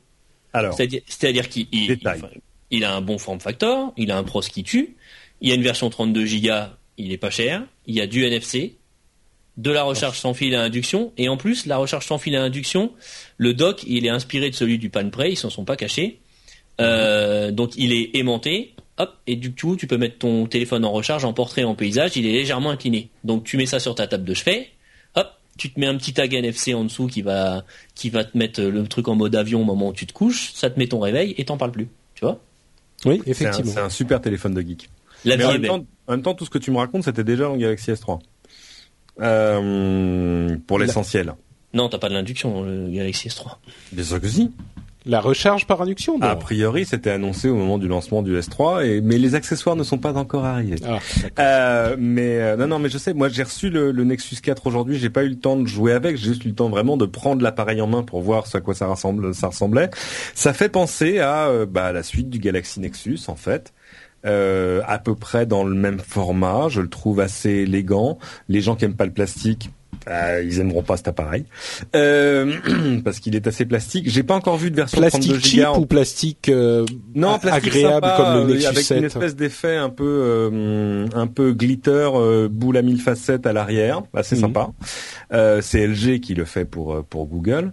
J'ai pas vu de version 32 Go. hein. Quand on va sur le Play Store, il y a une 8 Go à 299 euros et une 16 Go à 349. En fait, il y a une... Ouais. Pardon, vas-y.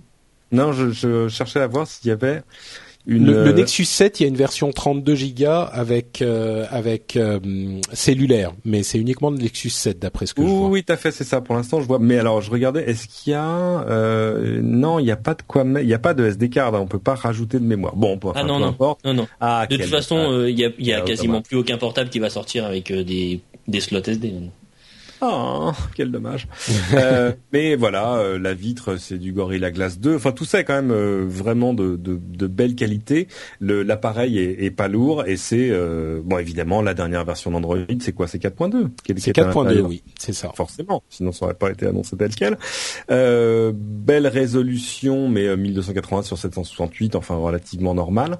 Euh, mais euh, voilà, non, belle belle machine, mais surtout le prix, quoi. Parce que là, on est en train de parler de prix sans aucune subvention opérateur. C'est-à-dire que voilà. voilà, à 140 euros, ce téléphone est à vous sans abonnement. Euh, et c'est intéressant de voir que ça arrive à un moment où euh, bah il y a plein de gens au travers de Free, de Soch, de BNU, de c'est plus Red chez SFR, ça s'appelle comment? Non, c'est Joe. Voilà, c'est Joe maintenant qui ont maintenant des abonnements euh, pas chers, mais qui n'ont plus de subvention pour s'acheter un smartphone. Et euh, tout à coup, euh, c'est combien un iPhone 5 euh, déloqué? 649 ou 700 euros? Je, je sais plus, ça dépend des configurations. Euh, là, c'est dur. Tout à coup, avoir un smartphone euh, assez superlatif euh, qui commence à moins de 300 euros sans subvention, bah ouais, tout à coup, il y a un marché. C'est sûr. Et effectivement, on a on a des, des toute une gamme aujourd'hui euh, di- directement de chez Google, donc le, le- les appareils officiels entre guillemets, avec le vrai Android tel qu'il est censé être à la base, euh, avec des, des des appareils qui auront les mises à jour euh, en temps et en heure. C'est une situation où Google est euh, très très fort sur le sur le marché. On a envie de dire sur le marché d'entrée de gamme, mais c'est même pas vraiment le cas. C'est des appareils qui sont plus milieu. On va pas dire haut de gamme. En- Encore que c'est milieu haut de gamme, hein, ces, ces, appareils pour des prix qui sont très très intéressants. Donc euh, ils sont clairement meilleurs que ce qu'on pourrait penser avec le quand on voit les prix. Donc Bah, euh, C'est-à-dire que le- la, la tablette euh, Nexus 10 a, qui a un écran dont la résolution dépasse celle de l'iPad Retina, mhm, donc on n'est pas du tout dans une machine d'entrée de gamme, elle est à 400 euros. tout à fait, oui. Tout à coup, ça, ça fait... ça Mais elle fait- est moche. Oh, elle est un peu. Je dirais pas qu'elle est moche quand même. Ah si, elle est, elle est différente.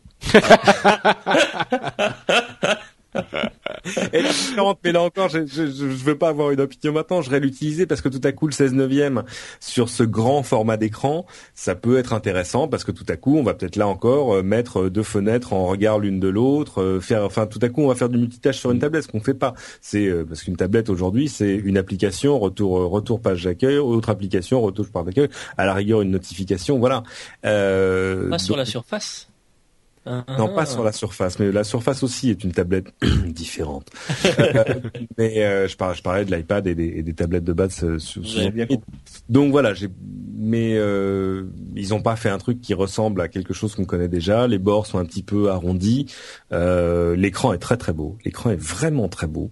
Bon, enfin, en même temps, c'est Samsung. On va pas leur apprendre à faire des écrans. C'est eux qui les font pour tout le monde. Euh, mais euh, voilà. Et, et Donc tout à des coup, là aussi, on est, on, on tombe dans des prix où euh, il y a combien de mémoire sur une Nexus 10 hein? Je- J'essaie, j'essaie de pas dire de bêtises. Sur une Nexus 10, c'est euh, 16 ou 32. C'est 16 ou 32. Par contre, il n'y a pas de, il y a pas de connexion, euh, il y en a pas en version cellulaire. Ouais, non, bah, ça viendra ça. Ni de 64 Go. Ouais. Ça, ça viendra comme la Nexus 7, la Nexus 7 euh, arrive en version 3G.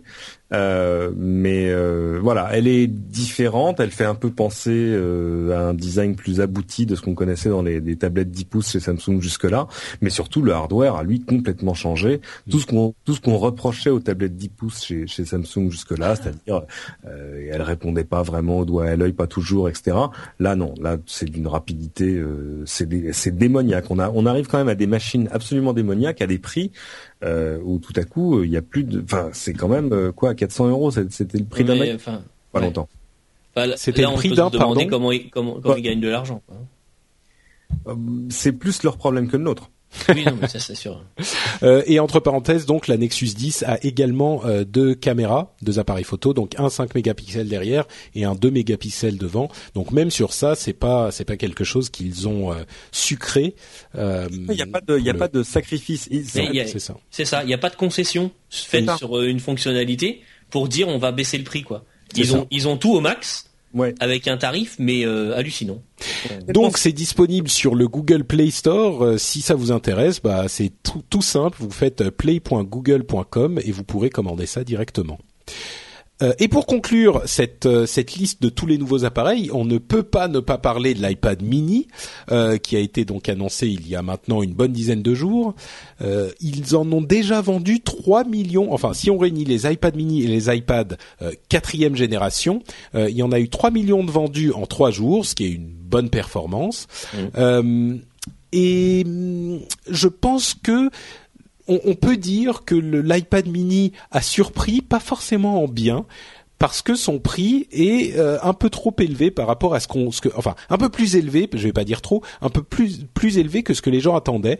Euh, moi, j'imaginais un, un appareil à euh, aller 200, 250 euros, euh, voire 300 peut-être. Et aujourd'hui, tout le monde se moque de moi en me pointant du doigt et en riant.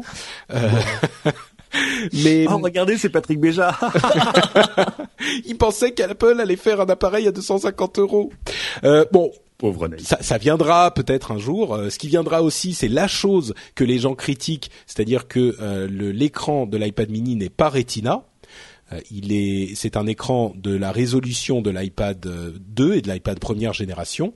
Euh, bon, il est un peu plus petit, donc ça, ça rend mieux que sur un iPad 2, mais tout de même, Ah oui. c'est, c'est pas un écran Retina. La Et c'est la densité euh, augmente, hein, c'est normal. C'est ça. Oui. Euh, c'est la critique principale qu'on entend. À part ça, euh, il faut avouer que l'iPad mini, c'est quand même un iPad, tout court. Ce qu'ils disent avec leur discours marketing un petit peu facile chez Apple, c'est que c'est tout l'iPad en version concentrée. Bah, euh, c'est quand même un petit peu vrai.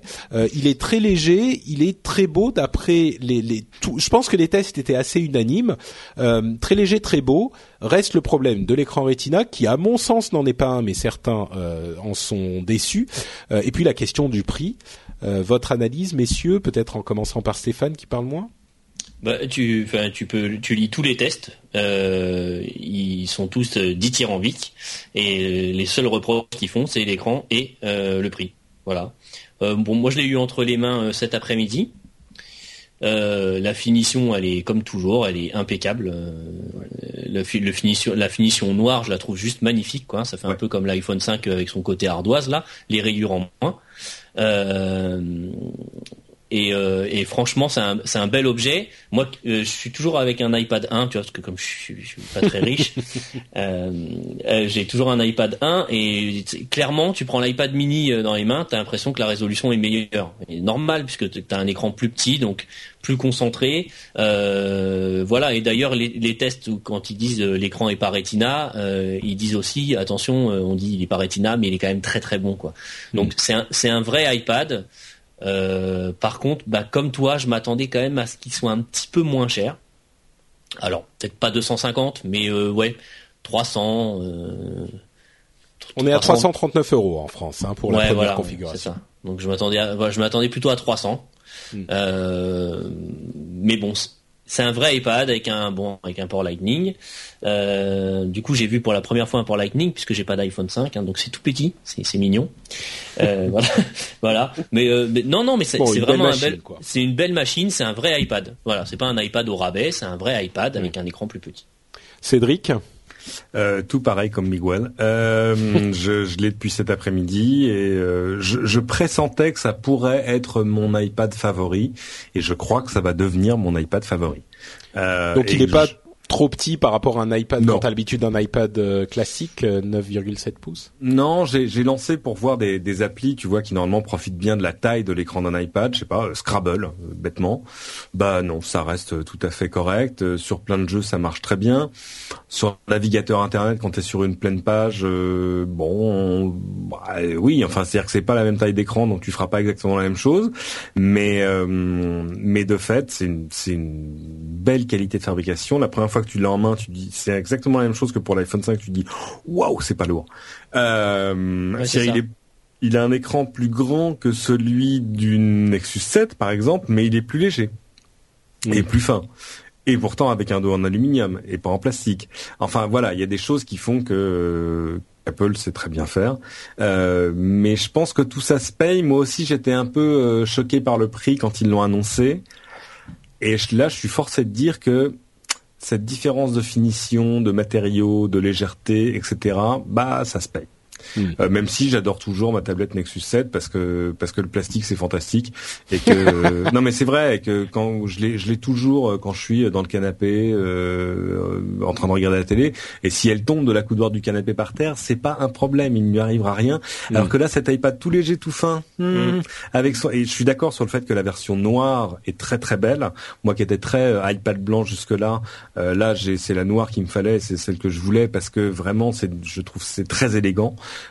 euh, mais là, si l'iPad noir il tombe sur le parquet, et que ah ça va faire des rayures, ça va pas être très beau. Ouais. Euh, voilà, donc ça reste, je pense, une machine un peu plus fragile. Ils ont refait le hum, comment s'appelle le smart cover dessus parce que étant donné que la- le dos de l'iPad est métallique, on va pas mettre des charnières métalliques dessus qui pourraient le rayer. Donc maintenant la charnière, enfin vous verrez. Euh, voilà, ils ont ils ont ils ont refait des choses, mais je trouve que de fait c'est une machine très réussie euh, et que ils risquent d'en vendre des wagons. Alors ils ont publié des chiffres là disant nous avons vendu 3 millions d'iPad. Ouais, mais maintenant qu'il y a euh, X euh, modèles d'iPad, euh, C'était des, des iPad mini et des iPad 4. Hein. 3 millions. Ouais. Mais tu remarques qu'on n'a pas, ils ont pas Le- fait la, la différence, différence, entre les deux. Mm. C'est c'est c'est moche. Ouais. Faut jamais oublier quand Apple, quand Apple te donne pas un chiffre, il y a une raison. Ouais. Euh, donc euh, est-ce que c'est décevant ou pas? C'est un peu tôt pour en parler. Et puis attendez, Noël arrive et je pense Oui. qu'ils risquent d'en vendre. Oui, Noël, Et, euh. Cette, cette voilà, cette machine, elle a un énorme avantage par rapport au précédent. Moi, j'avais un problème avec l'iPad 3, qui était sa taille, son épaisseur et son poids. quand il s'est agi de, de, de- quand, quand j'ai voulu offrir un iPad à ma compagne, elle m'a dit attends, mais l'iPad là que t'as là, euh, il est lourd, hein, puis il est gros. Hein. Donc j'ai fini par lui offrir un iPad 2 en juin dernier. Aujourd'hui, je, je vais faire un iPad mini à la place parce que Ouais. là, ça c'est un truc qui tient dans le sac à main et euh, voilà enfin une machine où j'aurais pas besoin de me poser la question, je peux la mettre dans mon sac tous les jours. Donc c'est pas un truc- la, question. Pardon, vas-y Stéphane. Non, non, mais vas-y, vas-y. Euh, La question du prix, finalement, beaucoup de gens ont dit également, euh, finalement, le prix par rapport à, à la taille n'est pas aussi préoccupant que ça. C'est juste que c'est un iPad et c'est un iPad moins cher. Ensuite, le fait que tu aies 7 pouces au lieu de euh, temps et que c'est c'est pas un prix au pouce quoi, c'est pas un prix au, au kilo la manière dont on voit les choses. A priori, les gens qui vont vouloir un iPad vont se dire bon bah moi je veux le petit ou je vois le grand. Il se trouve que le petit est moins cher, mais les gens vont pas se dire enfin, si on si on, on, on s'approche de la question en se disant j'ai que 200 dollars ou j'ai 250 dollars, bah de toute façon on va pas aller chez Apple effectivement. Le prix peut baisser un jour, il peut difficilement monter, donc il n'est pas surprenant qu'il commence plus haut, qu'il qu'il baisse un jour, qu'ils ajoutent le Retina un jour, etc. Euh, mais c'est c'est l'un des choix d'iPad euh, plutôt que un iPad moins cher pour toucher les segments. Et puis il est quand même moins cher aussi, mais I'm Sandra, and I'm just the professional your small business was looking for. But you didn't hire me because you didn't use LinkedIn jobs. LinkedIn has professionals you can't find anywhere else, including those who aren't actively looking for a new job but might be open to the perfect role, like me. In a given month, over 70% of LinkedIn users don't visit other leading job sites. So if you're not looking on LinkedIn, you'll miss out on great candidates like Sandra. Start hiring professionals like a professional. Post your free job on linkedin.com/people today. When you make decisions for your company, you look for the no-brainers. And if you have a lot of mailing to do, stamps.com is the ultimate no-brainer. It streamlines your processes to make your business more efficient, which makes you less busy. Mail checks, invoices, legal documents, and everything you need to keep your business running with stamps.com. Seamlessly connect with every major marketplace and shopping cart. Schedule package pickups and see your cheapest and fastest shipping options from different carriers. With rates up to 89% off USPS and UPS rates. And with the Stamps.com mobile app, you can take care of mailing and shipping wherever you are. Make the same no-brainer decision as over 1 million other businesses with stamps.com. Sign up with code program for a 4-week trial plus free postage and a free digital scale. No long-term commitments or contracts. That's stamps.com. Code program. Stéphane Ouais, euh, non, moi je voulais dire à, à Cédric, le, pour moi le seul truc qui est raté euh, par rapport à l'iPad mini, en fait, c'est le côté, ben, pour les raisons que t'évoquais, tu vois, il tombe du canapé euh, sur euh, sur le parquet et tout, j'ai peur qu'il se casse, et du coup il rate un peu l'aspect euh, mobilité, dans le sens où la Nexus 7, c'est quelque chose, tu mets une femme, elle le met facilement dans son sac à main et elle le sort, euh, tu vois, assez facilement, Euh, et l'iPad, si t'as peur de de le casser, de le rayer, machin, tout ça, tu vois, tu perds ce côté mobilité simple et facile. Bah, c'est un bel appareil, mais dont tu Voilà. sens qu'il est peut-être un peu plus délicat. Quoi. Mm. Ouais, voilà. Donc de ce côté-là, je trouve que c'est un peu dommage. Alors, je vais, je vais vous poser une question qui est peut-être une question euh, moqueuse, un peu facile, mais je suis sûr qu'on a tous et, et tous nos auditeurs ont cette question qui se qui se balade euh, à l'arrière de, de, de la tête, comme on dit en anglais. Euh, finalement, est-ce que c'est pas un petit peu futile ces questions de passer de 9,7 pouces à euh, 7,9 pouces et puis il y a des téléphones qui font 4,7 pouces. Est-ce que ces 3 pouces vont vraiment faire une différence? Est-ce que c'est énorme. D'accord. L'usage Énorme. est pas du tout le même. Mm. Euh, tu ben, parle-en à Cédric Bonnet qui a un iPad et, un, et une Nexus 7. Tu verras que les usages entre une 7 pouces et une 10 pouces sont pas du tout les mêmes. Non. Je suis tout à fait d'accord. Et euh, tu sais, on, on s'en était tous arrêtés à ce qu'avait dit Steve Jobs. Parce qu'il faut jamais oublier, il avait dit deux trucs. Il avait dit, attendez, euh, non, on peut pas, non, là, là, on, on ne peut rien faire d'intéressant sur une tablette qui ne fasse pas 10 pouces, au moins. C'est ce que nos ingénieurs ont déterminé. Et puis il avait aussi dit, euh, on ne sait pas faire une, on ne sait pas une, faire une machine à moins de 500 dollars qui soit pas de la merde. Euh, en gros, et, essaie de, le- de il parlait d'ordinateur au moment de, des machines et pour Ouais. les- quand, quand on parlait des netbooks et pour les, les, les tablettes effectivement il parlait de, de des 7 pouces et il disait il faudra aussi des limes à doigts pour qu'on se lime les doigts pour pouvoir taper dessus Exactement. alors que Et- tout le monde utilisait des iPhones depuis longtemps et que ça marchait très bien et que ça fait pas cette Exactement. et, et il avait aussi dit on ne fera jamais de vidéo sur notre iPod parce que ça ne sert à rien genre huit mois avant la sortie de l'iPod vidéo Et Donc, attendez, euh, les gens, ils vont pas lire des livres sur lire des livres sur des tablettes, quoi. Soyez sérieux, personne ne lit. De toute façon, on lit plus de bouquins, donc ce marché n'existe pas. par contre, Donc, par contre, il y a un truc qui est très intéressant sur euh, l'iPad qui est, alors c'est Cédric Bonnet qui m'en a parlé parce que j'avais pas fait attention, euh, mais euh, qui est super intéressant. Tu sais, en fait, les, sur l'iPad mini, les bords sont ultra fins. oui Ah. et c'est compensé par une, Et en une- fait, une l'OS, adaptation de l'OS oui L'OS compense, il sait que tu as tes doigts posés et du coup ne tient pas compte de tes doigts posés sur l'écran, sur les bords, Mm. pour que tu puisses euh, continuer à utiliser le- le- l'écran ailleurs. Chose que ne font pas les d'autres tablettes 7 pouces avec des, des bords euh, beaucoup plus fins. Bah, quand quand la Nexus 7 était sortie, on avait demandé aux, gens de Google, on a dit le, le bord est un tout petit peu épais sur le côté. Ils avaient dit oui, mais ça c'est justement parce que il faut que vous puissiez tenir la tablette de manière euh, normale, euh, sans sans euh, en laissant votre pouce sur le côté de l'écran. Euh, Apple, ils ont résolu plutôt la chose de manière logicielle et de fait, ça fait un ça fait un bord d'écran qui est très très fin. Il y a ces quelques millimètres vraiment sur les bords droite et gauche de l'écran. Euh, ça c'est assez réussi. Euh, J'ai testé, ça marche mieux à certains endroits que d'autres. C'est-à-dire que si tu as, ton pouce pour tenir, il y a des fois où le système va comprendre que tu le tiens et donc il va Ouais. ignorer ce que fait le pouce. Il y a d'autres fois où tu vas te mettre à zoomer dans des trucs sans forcément avoir envie de le faire. mais bon, ça ça marche pas dans 100% des cas, mais quand ça marche, c'est c'est assez génial. Mais, enfin, Mais, je sais euh, pas si t'as vu, mais moi j'ai eu un, enfin, j'ai eu un vrai wow effect en, en, en le prenant en main, quoi. Ouais, ouais, mais absolument. Mais ce que là où je voulais en venir, Oui, on t'a interrompu mais, avec- mais rien, c'est pas grave. Mes citations oiseuses de Steve Jobs, c'est que tous, quand on a eu par exemple le Nexus 7 en main, on a tous fait waouh, attends, c'est génial. En fait, une petite tablette, ça permet de faire plein de trucs. Euh, ça permet de l'emporter partout. euh, ça permet euh, de la tenir d'une seule main et ça a l'air bête, mais c'est quand même pas mal. Euh, et, euh, et voilà, c'est là, là aussi où ça a dû un petit peu mettre le feu chez Apple. Je dis pas qu'Apple a décidé en juin dernier de faire un iPad mini. hein.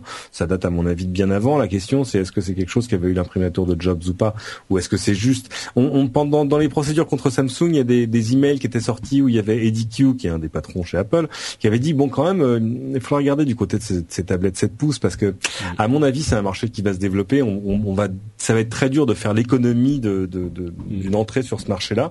Bah, je crois qu'il avait, il avait raison, et je crois que ce avec quoi ils sortent aujourd'hui est réussi. Évidemment, si ça coûtait 199 euros de 320 ou 339, ce serait pas mal, mais euh, mais mais n'oubliez jamais, c'est Apple. Donc euh, voilà, c'est un des, Oh, les choses ça sont- viendra. Chez Apple, les choses sont ainsi faites. Ça, ça viendra peut-être un jour. Hein. Des- les iPods, ils ont fini par en faire à tous les prix. Donc, euh, Ouais, Bon. mais ça se fera, ça se fera au dépend de l'iPod, parce que là, je sais pas comment on main- maintiendra un iPod Touch à côté de ça. Enfin là, vrai, ils vont avoir vrai. des vrais problèmes de cohérence de gamme.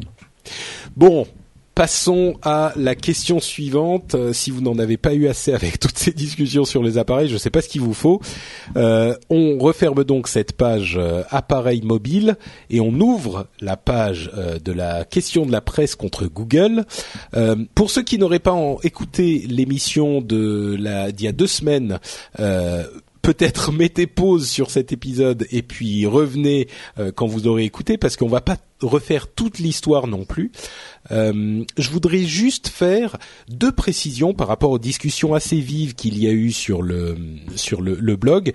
Et à la toute fin de l'émission, je parlerai de, de- des questions un petit peu plus controversées euh, et qui n'ont pas à voir directement avec la question de Google contre la presse, mais un petit peu plus sur les questions un, un peu euh, politiques spécifiquement. Euh, je dirais simplement ici que euh, non, on va pas s'arrêter de parler euh, d'un sujet politique, enfin qui a trait à la politique parce qu'il est politique. Le- le- la, la mission du rendez-vous tech, euh, c'est de parler de des questions technologiques. Et en l'occurrence, euh, s'il n'y a pas de question plus éminemment technologique que celle-ci, euh, c'est pas parce qu'elle a une motivation économique et politique que on devrait euh, l'écarter.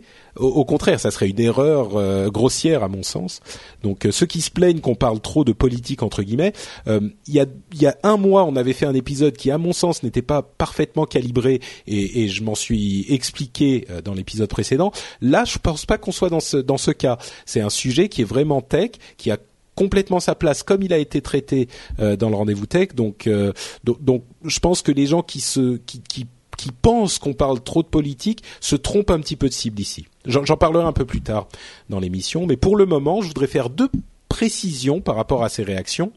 Euh, premièrement, la, la, la raison pour laquelle euh, j'ai été aussi outré par cette histoire, c'est pas foncièrement la loi elle-même, la, la- le projet de loi en tout cas, ou la- le, le projet tout court.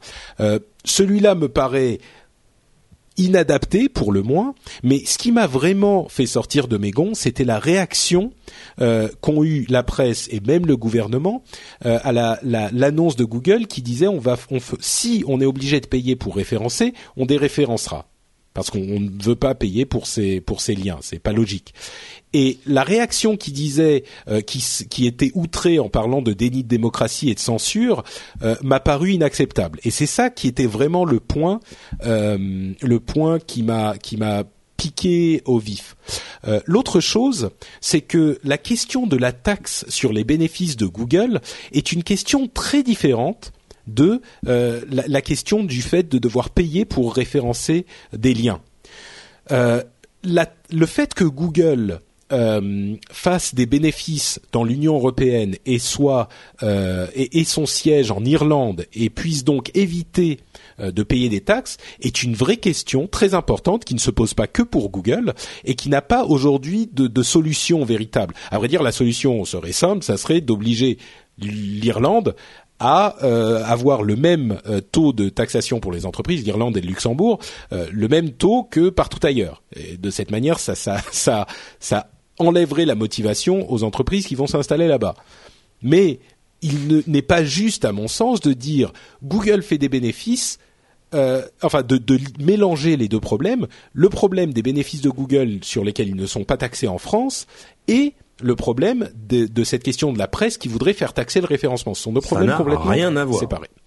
D'ailleurs, quand on parle de cette question de, de la taxation de Google, euh, on- et on va revenir un petit peu plus sur l'actualité, euh, le fisc français a annoncé imposer une amende d'un milliard d'euros à Google pour fraude fiscale. Alors expliquons un petit peu euh, la, raison de cette fraude exactement. Google a son siège en Irlande, si je ne m'abuse, et des bureaux en France. Il déclare certaines activités en France et certaines activités en Irlande. Euh, pour les activités qu'il déclare en France, ils sont taxés en France. Pour les activités déclarées en Irlande, ils sont taxés en Irlande. Jusque-là, tout va bien. Sauf que il semblerait euh, que le, enfin, il semblerait, on va, on sait pas, mais le, fix, le fisc a estimé, le gouvernement a estimé que Google euh, e- exerçait certaines de ses activités déclarées en Irlande en France. Euh, et, et, donc, il serait, il devrait payer euh, les taxes sur ces activités-là puisqu'elles sont effectuées en France. Et là, je vais dire à ceux qui me qui, qui m'accusent un peu vite euh, de connivence avec le terrible UMP, euh, je, je, leur dirais mais la question, je, vais les peut-être les choquer euh, et, et, on va à, à, à, ce moment me traiter de d'horrible socialiste.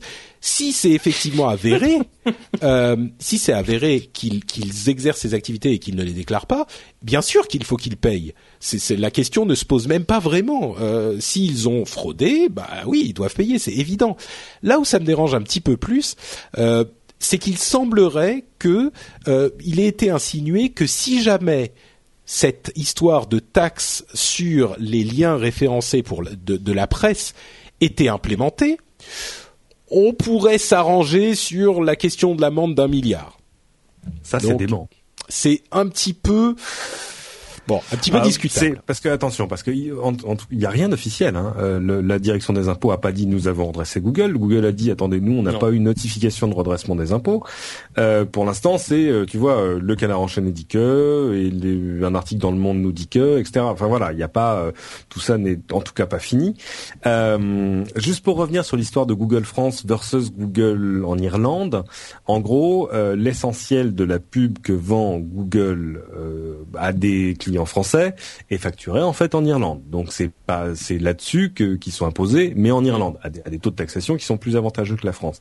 Euh, Google ils ont rien inventé. Hein. Moi l'un des premiers reportages que j'ai fait en télévision, ça s'appelait euh, le prix de Windows. C'était en 98 et euh, et où on expliquait qu'en gros euh, quand tu achetais un PC à l'époque et c'est encore le cas aujourd'hui parce que j'ai un beau Windows 8 sous, sous la main qui est marqué Microsoft Irlande, bah l'exemplaire de Windows que tu as eu avec le PC que tu viens d'acheter chez Carrefour il a été acheté par le constructeur à Microsoft, mais en Irlande.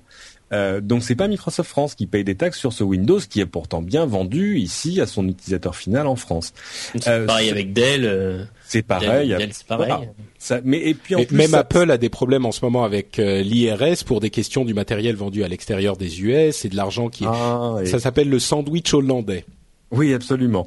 Et il y, y, a des choses qui sont qui sont euh, situées euh, plutôt pour les ventes euh, dématérialisées au Luxembourg. Enfin bon, bref, tout ça est normal et, et dans l'ensemble d'ordinaire légal.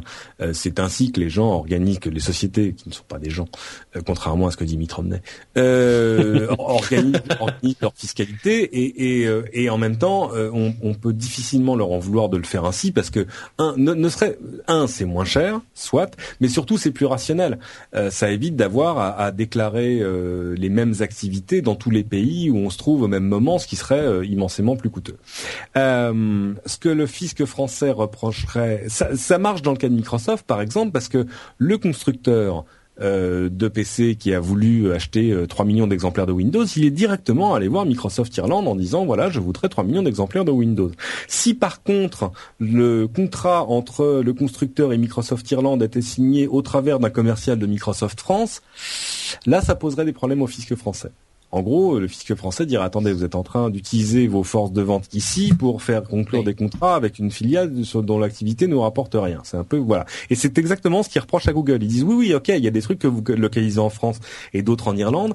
Nous, on vous reproche quand même dans l'ensemble. Il y a des choses, il y a du chiffre d'affaires irlandais qui passe en fait par votre filiale française, enfin à laquelle votre filiale française concours autrement juste qu'en soutien marketing, en support, en machin et en présence locale. Euh, et ce qui est effectivement une, une, un problème est complètement valide. Et, bon, encore une fois, c'est pas un problème uniquement que, qui se pose uniquement à Google. Google est sans doute plus visible que d'autres. Euh, mm-hmm. Mais, mais c'est un vrai vrai problème euh, d'économie et de fiscalité européenne qu'on n'a pas résolu et qui se pose vraiment et, et qui est euh, effectivement euh, bah, problématique euh, vraiment problématique.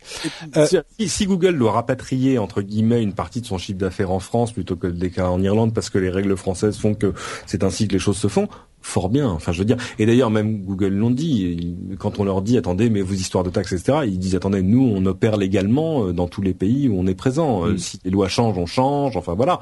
Euh, maintenant, c'est vrai qu'au niveau mondial, ils ont une organisation fiscale. Mais comme tout le monde, je vous invite. Il y a, une faille dans le système, ils l'exploitent. Enfin, c'est même pas une faille dans le système parce que ça, ça existe depuis toujours. J'ai mon, mon, sujet sur en, 98, c'était il y a donc 14 ans.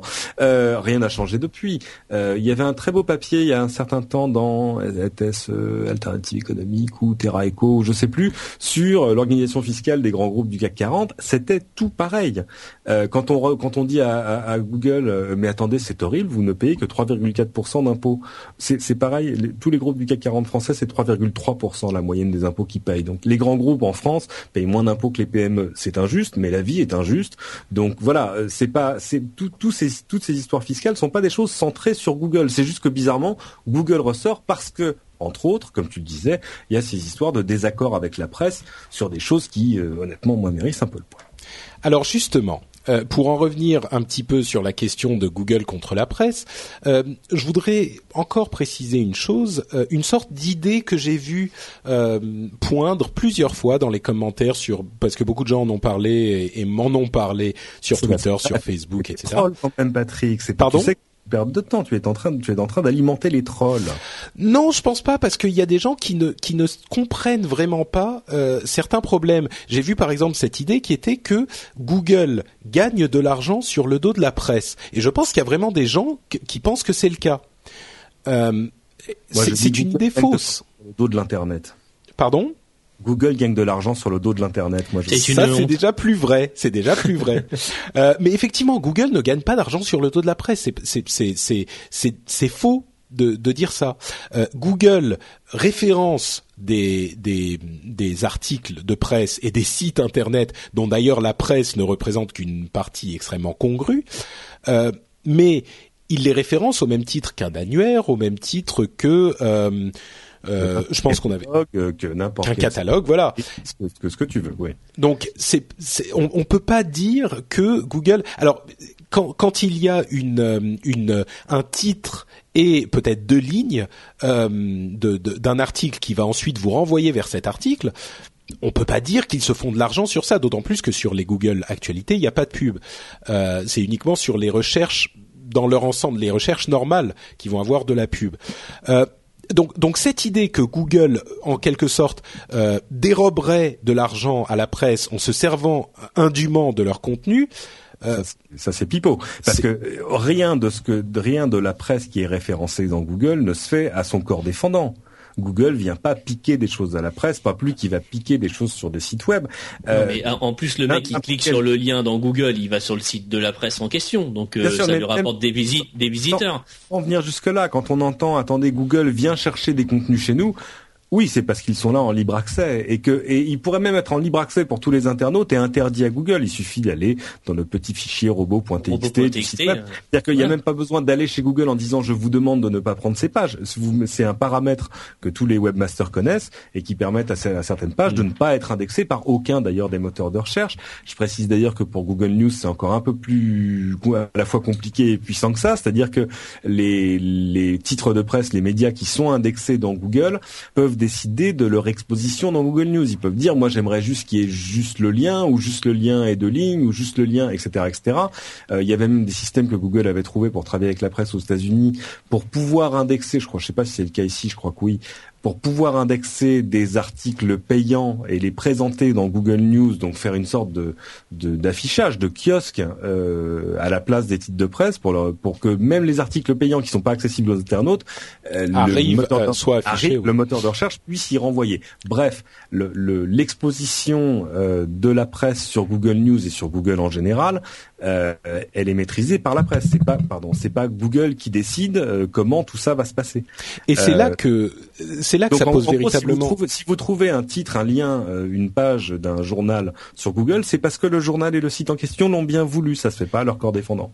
Et, et c'est là que ça pose un véritable problème presque déontologique, c'est que quand Google dit bon, ok, vous vous vous, vous estimez que ces liens voudraient vaudraient de l'argent, donc nous on pense pas, donc on va les désindexer. La réaction de la presse qui dit on voudrait quand même que vous les indexiez et que vous nous payez pour les indexer, pour pour moi, ça correspond un petit peu à euh, vous, vous, vous, connaissez ces magazines, euh, enfin tout le monde connaît le 20 minutes et métro qu'on distribue dans le métro. Ok, c'est très sympa, les gens les, les, les, prennent quand ils veulent, ils regardent, il y a de la pub dedans, super.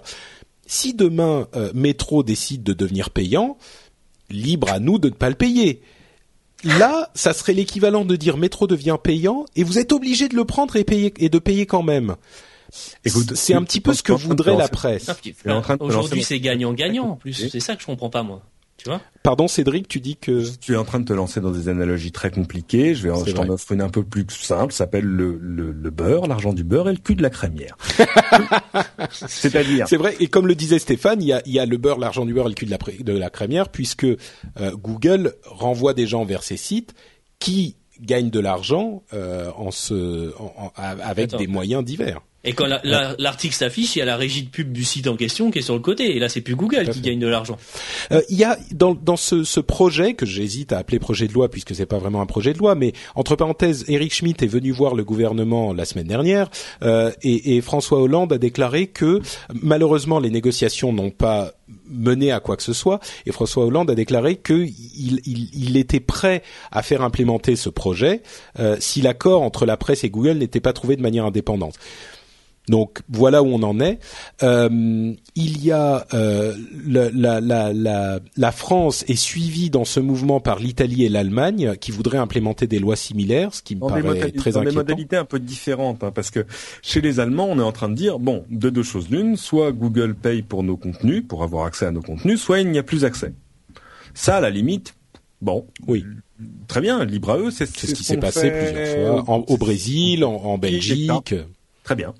Euh, je pense pas que ce soit un calcul gagnant, mais mais à la limite très bien, peu importe. Euh, c'est euh, et à la limite ça peut ça peut même permettre aux titres de médias de de faire entre guillemets leur propre kiosque en ligne, de faire d'autres choses. Pourquoi pas Oui. Pourquoi pas C'est un peu dommage pour l'internaute, mais euh, bon, soit. Oui, c'est ce que je disais tout à l'heure. La, la, loi en elle-même me paraît me paraît inintéressante, me paraît mal adaptée, mais c'est pas ça qui provoque la vraie la vraie ire euh, des gens de de la tech. Il y, y, a un autre donc comme je disais dans dans ce projet euh, le, le, le, le, projet interdirait une citation euh, de d'un article euh, de d'un groupe de presse reconnu et l'interdirait quelle que soit sa forme, que ça soit électronique, pas électronique, payant. c'est terriblement dommageable euh, pour le net, bien sûr. En général, on n'a pas à expliquer comment le fait de ne pas pouvoir mettre un lien serait dommageable, mais le fait d'interdire une citation, est, dommageable pour la société en général, dans le sens que la, liberté d'expression demande qu'on puisse citer et ne, tout ce qui tout ce qui est excessif est insignifiant. C'est pour ça que moi j'ai tendance à pas passer trop de temps là-dessus, parce que de toute façon tout ça n'a aucune chance de passer. Souvenez-vous d'Adopi. Quand on disait mais attendez le problème c'est qu'Adopi c'est quand même une enfin il y a, y a des choses qu'on peut comprendre. On comprend d'où ça vient on comprend le raisonnement de ceux qui sont arrivés mais il y a des choses où ça va pas marcher. Enfin c'est quand même bizarre. Le, le délit de non sécurisation de ta ligne c'est quand même une construction intellectuelle bah, la loi est quand même passée hein oui, enfin, tu as vu le Il n'y a eu aucune. Oui, bien sûr, bien sûr. Et, on, et on a. Euh, moi, je sais, je, me souviens de discussions avec Pascal Nègre là-dessus. On disait, mais quand même, mais euh, vous avez pas peur un tout petit peu de perdre votre temps? Alors lui disait non, mais quand même, nous, on est parti de vues assez pédagogiques. C'est quand même juste pour faire dire que c'est pas bien de pirater et que voilà, il peut y avoir une sanction en, fin de ligne. Euh, je dis ah oui, mais enfin quand même, c'est des constructions un peu compliquées, ces trucs qui coûtent de l'argent, etc. Bon, c'est sûr. Hein. Et se, bouger, et se bouger un peu pour avoir une offre légale à, à, à tarif. Oui, mais on est mais si, il veut bien. Ah bah si, il veut bien. Ça a été le premier à signer avec Spotify. Il a raison. Euh, donc on a vu que finalement l'offre légale s'est construite en parallèle et que tout à coup, euh, quand la carte musique jeune est arrivée, il y avait plus vraiment de marché pour une carte musique jeune. Mais euh, mais voilà, on peut dire qu'au moins ce, ce problème-là est résolu. Il en reste d'autres. Dans, dans le cas de la presse, c'est un peu pareil. C'est-à-dire que c'est pas une taxe sur le contenu. C'est pas dire euh, un lien coûte X c'est une taxe sur le référencement et, et dans bah, c'est un peu plus incongru encore. Je pense que je pense qu'on va on va plus loin dans, dans l'absurdité. Dans le cas euh, des Allemands, dire euh, si vous prenez nos liens, il faut payer. Là, je comprends. Ça, je voilà. Si on pouvait même mettre un tarif par lien, ce serait plus simple encore. Euh, dans le cas des Français, c'est pour ça quand, quand tu es choqué en disant oui, mais regarde quand Google dit bah attendez, si c'est payant, nous ça nous intéresse plus beaucoup. Hein. Euh, nous on nous on, on, indexe que des contenus libres et enfin pas libres gratuits et librement accessibles. Euh, si c'est plus librement accessible, on les indexera plus. Évidemment que le coup d'après, parce que ce coup d'après, il est écrit, c'est de, de crier à la liberté qu'on assassine. Ah mais quelle horreur Vous vous rendez compte Vous n'allez plus mettre en avant les, les titres de la presse libre. Euh, mais évidemment, c'est de la communication pure. Donc ce coup-là, il était écrit. Moi, ce que j'attends, c'est ce qui va se passer là, à mon, à mon avis. C'est que Google est en train de, de, peser plusieurs options. D'abord, j'ai comme toi, je pense, lu un article du Monde qui dit que, euh, en gros, le fisc français garderait sous le coude euh, son. Attends, attends, attends, attends. J'essaie de trouver. La... Ah oui, voilà. Euh, donc, le canard enchaîné affirmait la semaine dernière que le fisc français réclamera un milliard d'euros à Google à l'issue d'une enquête sur les prix de transfert entre blablabla et l'Irlande si Google et Paris ne parvenaient pas à un accord d'ici la fin de l'année. Mais on parle de quoi? D'un accord sur le sur l'argent qui pourrait reverser à la presse contre un milliard de redressement fiscal. Moi, si, si je suis contribuable français et je suis contribuable français, je dis non attendez un milliard parce que ce qui, va être reversé à la prenons le milliard, oui, c'est Prenons le milliard et rajoutons-le au budget de l'État qu'on a besoin, bien besoin, parce que le droit voisin que réclame la presse, c'est pour ça que la presse veut pas une taxe, parce qu'une taxe c'est versé au budget général de l'État, et après l'État décide d'en reverser tout ou partie à la presse. Non, ce qu'ils veulent, ce qu'ils font déjà entre parenthèses pour 10% du chiffre d'affaires de la presse, il y a des subventions énormes. ça c'est normal. Enfin ça c'est normal. Ça ça peut ça peut se comprendre. Il y a des processus qui font que c'est un peu voilà. Euh, les gens qui disent oh là là, mais vous vous rendez compte, on n'a pas une presse puissante qui a les moyens de ouais bah les mecs, faut acheter le journal d'abord. Euh... Mais c'est un petit peu, c'est un petit peu, à vrai dire, la, presse française, à mon sens, c'est quand même Bon, bref, c'est un, un, autre débat. Mais effectivement, il y a cette, cette, euh, cette question qui est est-ce que la presse et le gouvernement finalement ne mettent pas la pression sur Google en sachant que les choses ne vont jamais se faire de cette manière, finalement, pour faciliter la négociation d'un accord, comme ce qu'on a vu en Belgique, après que la, presse belge se soit retirée de l'indexation de Google, finalement, ils ont trouvé un accord et on ne sait pas ce qu'il y a dans cet accord. Euh, peut-être que Google paye la presse, peut-être que la presse paye Google, peut-être que personne ne paye personne, on ne sait pas. La presse est revenue, la presse belge est revenue sur Google en Belgique peut-être qu'ils cherchent simplement à, se mettre en position de force dans cette négociation avec Google on sait que Google a, on va dire, un dialogue avec l'administration fiscale française sur l'organisation de son business, très bien. Euh, si vraiment demain Google avait un redressement fiscal en France, ce serait une bien mauvaise nouvelle pour la presse qui est en train d'essayer de négocier quelque chose de son côté, parce que hmm. Google pourrait dire, en, gros, en globalité à la France, les chouchous, vous êtes mignons, on vient de vous faire un chèque d'un milliard, débrouillez-vous avec ça, quoi. Voilà. Euh, parce que quoi qu'il en soit, si Google reversait de l'argent à la presse, ce serait, ça doublerait pas les subventions à la presse, faut pas déconner. Et alors, voilà, le à mon avis, ce que Google est en train de se dire, c'est un, on a cette histoire fiscale d'un côté, donc c'est aussi un levier de négociation. Deux, on n'a pas forcément envie de s'enferrer dans un truc où on va s'engager à payer de l'argent pendant des années, enfin, tout, que tout ça est compliqué. Trois, quelle chance une loi pareille aurait de survivre, mais de survivre à un passage devant les juridictions européennes? Parce que c'est ce qu'on disait la dernière fois, euh, c'est moins que nul une loi qui dirait euh, nos contenus ont de la valeur, donc maintenant on les fait payer, ça, ça pourrait marcher. Nos contenus ont de la valeur, ont de la valeur, maintenant on les fait payer, mais vous n'avez pas le choix de les prendre ou pas. Il faut que vous les preniez, que vous nous donniez, de l'argent. Euh, là, je pense que là, il y a, y a, un truc qui moi, je j'ai pas fini, j'ai pas, j'ai jamais vraiment fini mes études de droit. Mais enfin, quand même, il y a des trucs. euh, c'est euh, c'est ce que j'avais essayé de, de, résumer en un tweet. Que veut la presse française, c'est indexe-nous, renvoie-nous du trafic et file-nous des thunes. C'est pas possible. Il y a un truc, on peut pas, on peut avoir les deux, mais on peut pas avoir les trois. Bon, je pense qu'on va conclure cette partie sur cette euh, sur ce résumé qui est assez bien fait. Stéphane, quelque chose à ajouter ou on... Parce que moi, je suis journaliste dans un grand média. Pardon, pardon Cédric, on n'a pas on n'a pas bien entendu Cédric. C'est moi, ça m'attriste parce que j'ai la chance d'être journaliste payé par un grand média. Heureusement, pas un grand média papier, donc euh, cadeau, voilà. Mais euh, et ça m'attriste de voir des journalistes que je n'aimerais pas, mais que pendant longtemps j'ai admiré pour leur plume, leur talent et leur pugnacité, se mettre à faire des éditos d'une mauvaise foi, mais d'une mauvaise foi, oh, mais des trucs, mais qui honnêtement moi me révulsent. Tu parles d'une personne en particulier ou? Bah tu peux le nommer, comme ça je le ferai pas. Mais Geoffrin, c'est ça? Bah oui, voilà. Et euh... non, mais parce que je me suis fait engueuler parce que ah, je vais vous dire un truc. Ouais. Je, je, je suis assez peu la presse. Geoffrin, je savais même pas qui c'était. Ah, C'est à quel point. Hein, je je suis pas du tout les éditorialistes. Et, donc ça, ça, son article m'a effectivement révulsé. Je l'ai exprimé assez fortement dans l'épisode précédent, et certaines personnes m'en ont voulu, quoi.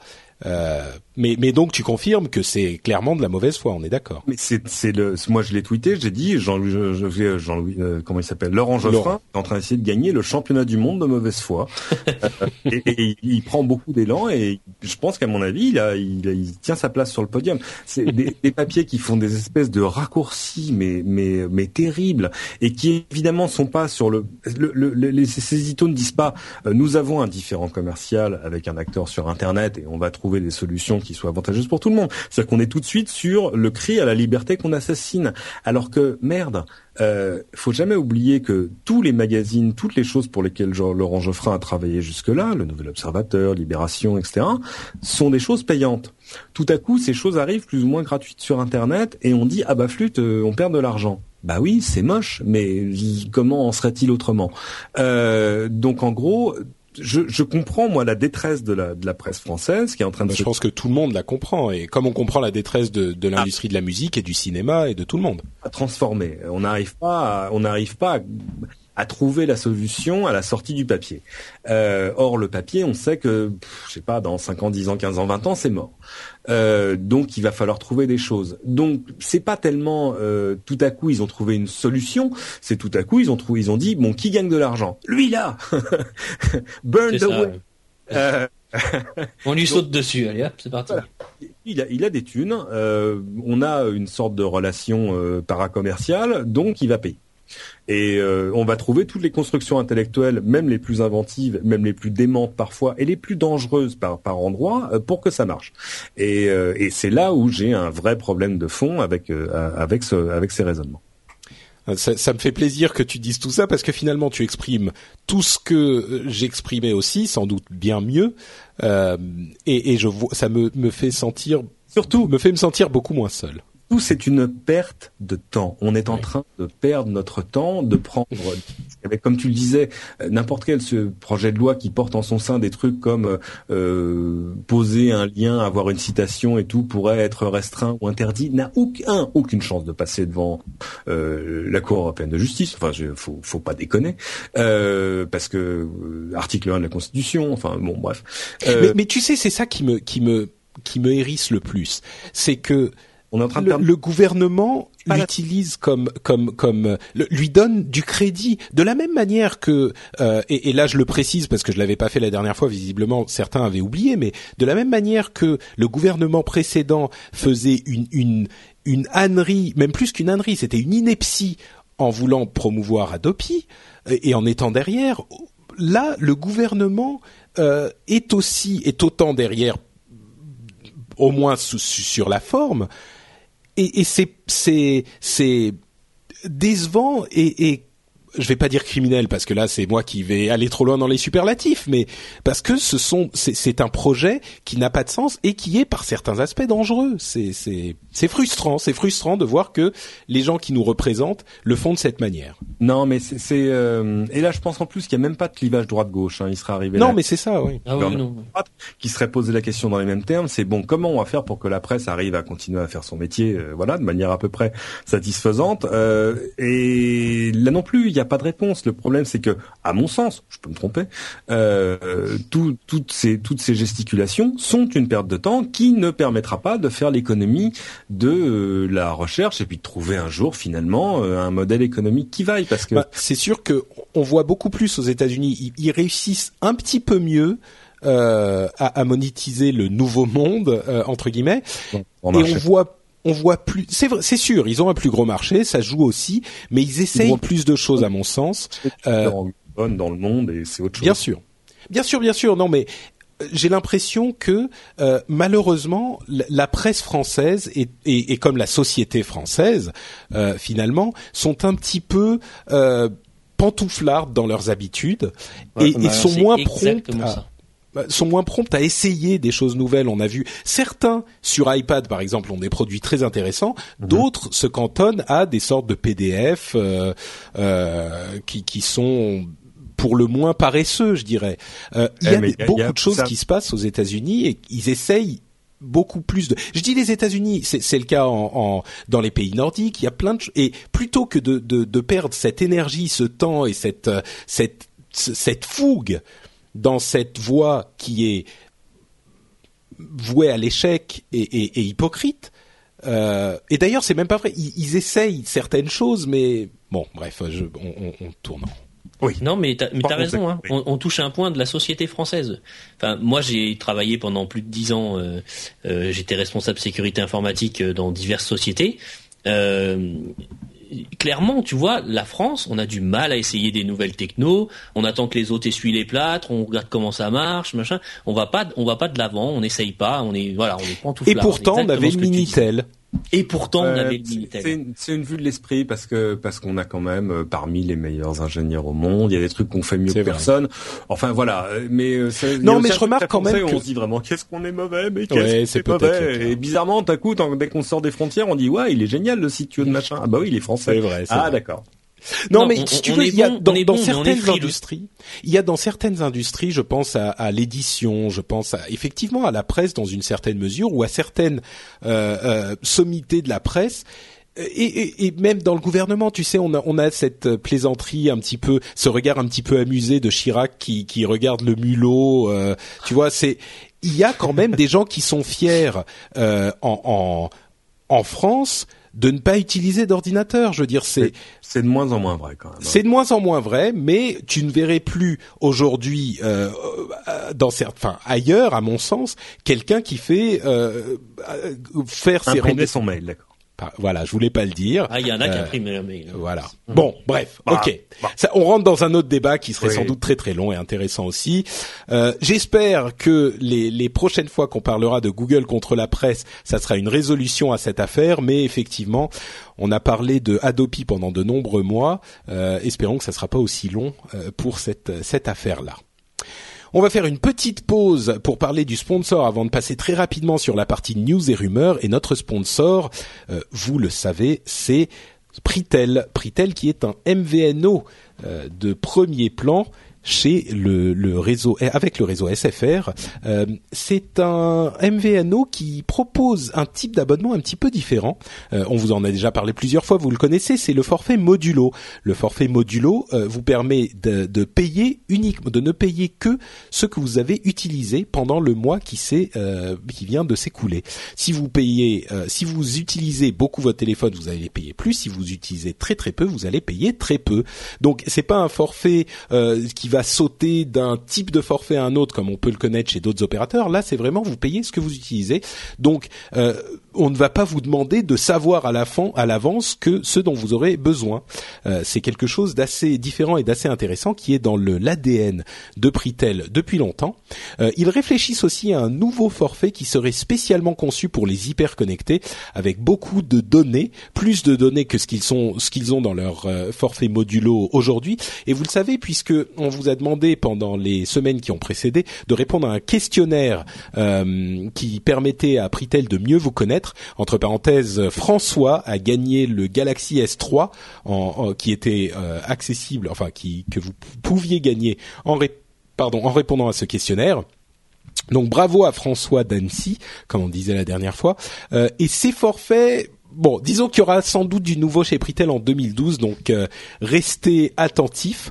Euh, et en attendant, si euh, vous avez un vieux téléphone ou que vous voulez acquérir un téléphone reconditionné à un prix un petit peu plus intéressant, Pritel vous propose d'acquérir avec son problème de recyclage, par exemple, un iPhone 4 à 299 euros ou un Galaxy S2 à 275 euros.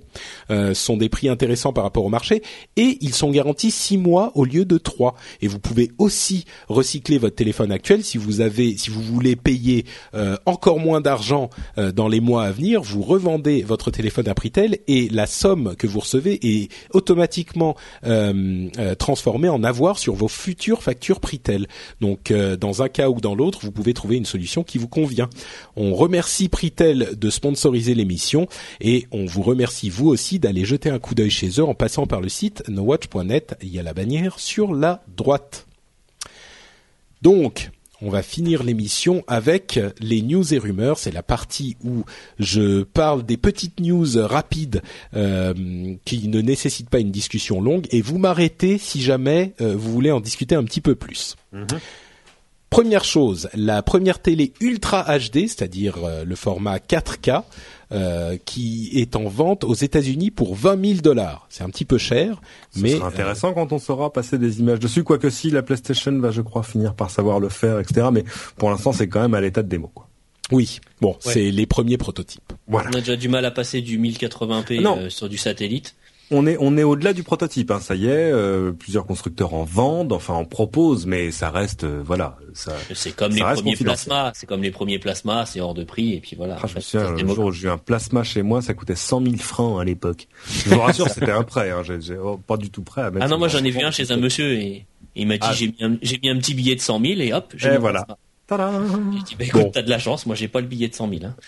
En tout cas, ça arrive. Euh, c'est bon, quoi, 2, 3, 4 ans Ouais, il faut des, le, le problème c'est un problème de débit, il faut qu'on soit tous fibrés parce que les meilleures choses que j'ai vues c'était au Japon chez KDDI qui arrivait à faire passer de la Super HD, donc du 4K, euh, dans 70 mégabits de débit. Ça a l'air beaucoup, mais en fait pour du 4K c'est pas énorme. Et euh, c'est à peine plus que le débit d'un Blu-ray qui lui fait juste de la HD. euh, et, Ouais, euh, donc euh, d'ici à ce qu'on soit tous câblés et fibrés comme il faut, voilà, euh, c'est pas pour voilà, tout de suite. voilà, Bah dans mon village, moi ça sera dans 40 ans, je pense. Alimenté Je par suis, même, je suis même pas dégroupé moi, donc tu vois. Bah, justement, justement, l'Union européenne vote une, euh, une reconversion du spectre UMTS, c'est-à-dire 3G, en 4G pour juin 2014 au plus tard dans toute l'Europe. Donc la 4G euh, efficace arrivera bientôt. Ça passera pas encore la, le, le Ultra HD, mais bon, ça, ça fait évoluer l'infrastructure. Top, top. Euh, la 4G est disponible en Angleterre avec le réseau Everything Everywhere. Bon, c'est pas encore la France, mais ça arrive en Europe. Euh, une news de geek pour geek avec des geeks. Euh, Disney rachète euh, Lucasfilm et tout ce qui va avec Lucas euh, Écoute, Patrick, pour déjà 4 que tu parles de politique tout le temps, alors si tu parles de trucs geeks qui n'ont rien à voir avec la technologie, alors vraiment on va pas être copains. Euh, c'est c'est à la fois triste et bien. Bah, moi, je pense, moi, je suis, je suis plutôt enthousiaste. que Je suis pas super fan de Star Wars, mais Moi quand on plus, voit ce qu'on a fait, bah, c'est ça. Mais quand on voit ce qu'on a fait, ce que vous dites.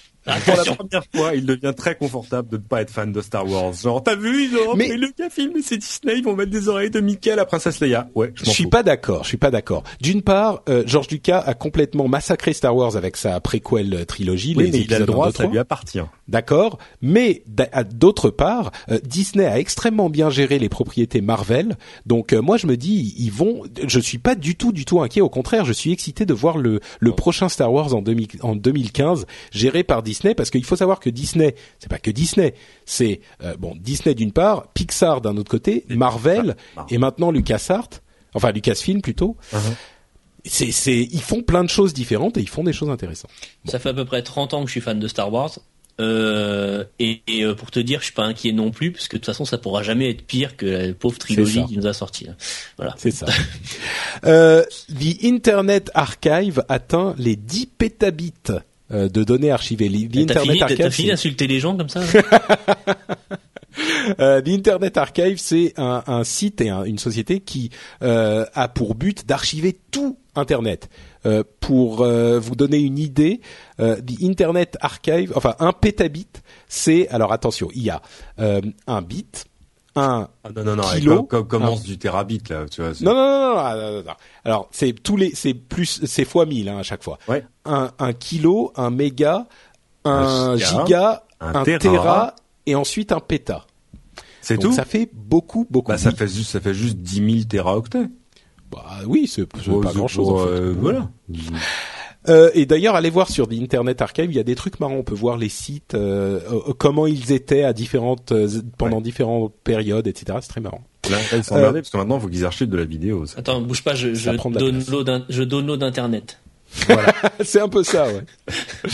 euh, il va te falloir des, des fibres qui, fer- qui peuvent faire passer un petit peu plus que de la télé ultra. Ouais, en plus, j'ai que j'ai que 12 Tera chez moi, tu vois. c'est- Et pendant que nous on s'emmerde avec nos histoires de UMTS, vous savez que euh, la Finlande a, est en train de déployer le 100 mégabits pour tout le monde? C'est-à-dire. C'est le gouvernement, le gouvernement Ah. qui a voté il y a quelque temps 100 mégabits pour tout le monde. Mais, Enfin, mais, dit, ils ils sont tous concentrés au même endroit. mais même pas. Tu rigoles, c'est ils, ils sont, ils ont des. euh, ma, ma, ma fiancée fait des grands signes de victoire. Euh, ils ont, ils ont des, des la, la, la maison de campagne euh, de, de mon beau-père, de mon futur beau-père, est perdue au milieu de rien, mais rien. Alors ils sont il y a 100 regroupés, ils ont et ils ont, ils ont 100 mégabits. Je suis vert. Ok, je déménage. Non, mais voilà, c'est ce genre de choses que je voudrais que le gouvernement fasse, tu vois. Moi, je me rappelle à une époque, euh, j'utilisais euh, euh, un, un, un- comment un logiciel euh, qui permettait de partager des fichiers euh, avec euh, d'autres utilisateurs, et on était su- déjà euh, super Bonjour jaloux. la des- périphrase, hein, mais bon. on est- Non, non, non, non, non, parce que c'était dans c'était dans une entreprise. Mais euh, Ah, d'accord. mais euh, ou tu vois. je- ah non non non non, c'était pas du tout un. Ah, C'était un truc euh, légal, sérieux. de- Non, c'était un truc, c'était un truc sérieux. Mais on était, on était déjà super jaloux des débits qu'ils avaient dans le Nord, dans les pays du Nord. hein. C'est vrai. Et c'était il y a, et c'était il y a dix ans. hein.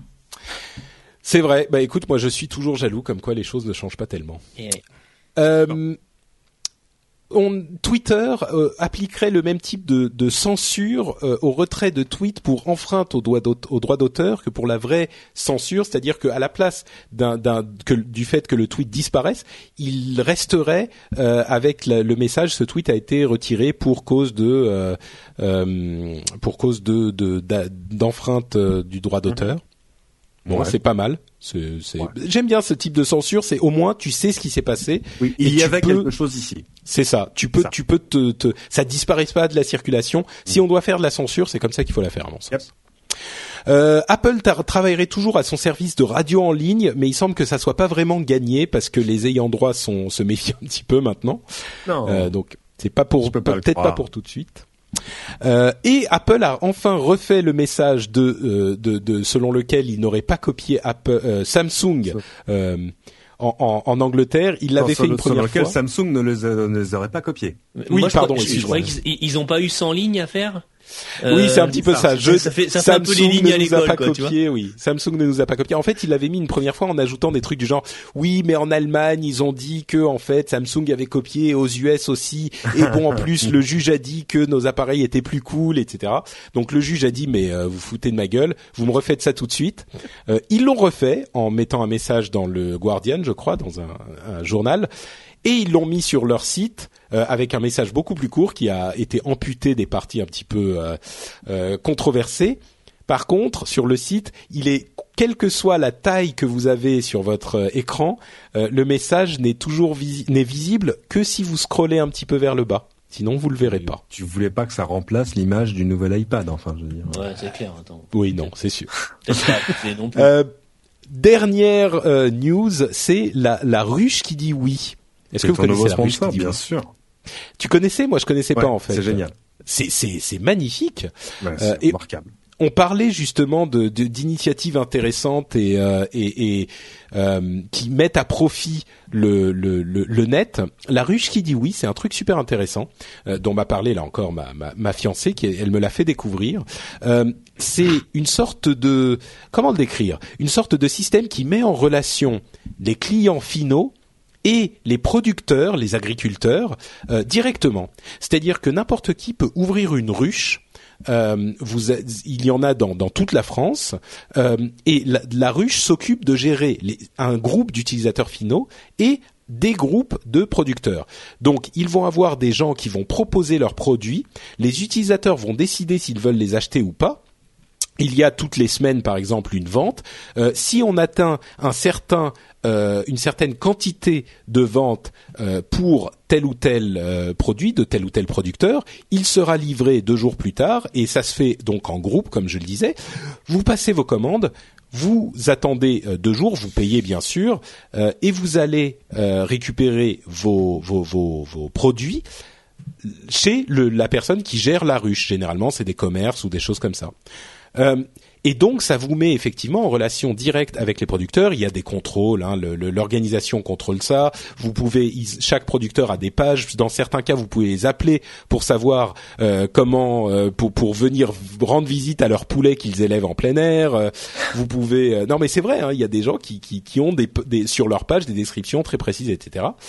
Euh, c'est une idée super intelligente. Ça met à profit Internet, ça met à profit euh, le, le, le, la désintermédiation d'internet. Euh, c'est une sorte de mix entre réseau social, commerce, etc. Chacun euh, se fait un petit peu de sous au passage. Euh, c'est enfin c'est une super idée quoi. Moi je trouve ça magnifique. Il y a plein de trucs comparables. Hein. C'est d'abord la, réplication dans, dans les terres, hein, sur le réseau, euh, de trucs euh, qui permettaient de se faire livrer euh, des légumes à domicile ou pas loin, avec des systèmes un peu coopératifs, etc. Il y a plein, il y a plein de choses dans ce genre-là, mais c'est vrai que la ruche qui dit oui, c'est très très très réussi c'est un, peu plus abouti quoi. C'est vrai que moi, tu vois, dans le coin, on a des trucs euh, où on peut aller voir le producteur de légumes et on lui dit, bah moi j'ai besoin de ça, ça, ça et ça, et, en fait on, on, commande à l'avance et lui euh, produit en fonction des besoins des consommateurs. Euh, ce qui fait que comme ça, il est sûr de tout vendre euh, il fait de l'agriculture biologique, hein, il est sûr de tout vendre et surtout de pas consommer des ressources. Euh, ben, euh, et donc c'est c'est bon pour la planète. Mais là, c'est vrai que la ruche qui dit oui, ça, ça va encore un, ça va encore un petit peu plus loin. Donc c'est c'est c'est assez intéressant. Bon, il n'y a pas grand chose dans mon coin avec la ruche qui dit oui, mais mais hmm. voilà, je suis un peu perdu moi. oui, mais oui, c'est ça. Dans le fin fond de la campagne toulousaine. Non, mais toi, tu, tu, tu te baisses et tu ramasses des tomates dans la rue, quoi. T'es dans la ah, campagne, donc. T'en as pas besoin de la ruche qui dit oui. non, mais bon, c'est c'est vraiment une initiative. sont dans mon jardin, moi. Tu vois. voilà, c'est vraiment une initiative intéressante que je voulais, bon, je voulais en parler comme ça, euh, parce que c'est c'est à mon sens ce qui réunit un petit peu ce qu'on ce qu'on aime voir. Oui, c'est c'est pas de la enfin c'est un petit peu de la tech, c'est le genre de choses que cet univers tech rend possible, Internet et les, les communications facilitées rendent euh, possible, et c'est des nouvelles possibilités, des nouvelles euh, euh initiatives, des innovations dans des domaines qu'on n'attend pas forcément. Donc euh, bon, voilà, je voulais juste en, en, parler comme ça. Je suis sûr que ce genre de choses euh, va faire un peu grincer des dents euh, les, les, les, les, supermarchés. Bon, ils sont ils ont pas encore totalement à s'inquiéter. Ça reste anecdotique. Hein. Non, c'est sûr. Mais bon, on sait pas. Hein, Peut-être que ça, ça peut avoir du succès, évoluer et, et, la révolution. Ouais, enfin tu sais, moi j'ai un Auchan qui est à, deux pâtés de maison de chez moi. Euh, je te promets quand il y a un magasin bio qui, qui, ouvre dans le quartier, il tremble pas en disant ah chef, ça y est, ça y est, ils ont trouvé la fin, on va tous mourir. Non, tu vois, ça va quoi. C'est sûr, c'est sûr. Bon, en tout cas, la ruche qui dit oui, on, on, en a parlé suffisamment et on a parlé suffisamment tout court. Ça fait presque deux heures qu'on est là, ah. donc on va conclure cet épisode en proposant à chacun d'entre vous, messieurs, de nous dire où on peut vous retrouver sur l'internet du cybernaute quand vous n'êtes pas dans cette émission. Euh, Cédric. Euh, sur LCI 14h10 le samedi, rediffusé six fois dans la semaine euh, pour plein écran. Euh, c'est bon, mangez-en. Euh, Cédric sur Twitter, euh, sur Facebook c'est pas la peine. Sur Path, si je vous connais pas, je vous accepte pas. Et donc en fait, tu, tu fais la liste des, des endroits où on peut pas te retrouver. non, mais c'est, moi je suis toujours touché parce qu'il y a, y a des gens qui Path, on a déjà parlé ici, euh, c'est ce réseau social euh, quasi uniquement mobile où, euh, où voilà, la simplicité, c'est que tu acceptes uniquement les gens que tu connais vraiment, voire tes vrais amis, et, et, et comme ça, il y a des gens qui te... et il y a des choses que je partage sur Path et que vous ne verrez jamais ailleurs. Euh, mais le flip side of the coin, c'est que si je vous connais pas et que vous me demandez comme ami sur Path, la réponse est évidemment non. Enfin, je ne vous connais pas. Donc voilà. Euh, donc venez plutôt me chercher sur Twitter ou à la rigueur sur Facebook. Maintenant qu'on peut suivre les gens sur Facebook et que ça m'évite de rajouter des amis. Euh, voilà, et euh, on me disait aujourd'hui, tiens, vous, tu postes moins sur Google+. Ouais, c'est vrai que c'est moche, mais ouais, c'est vrai.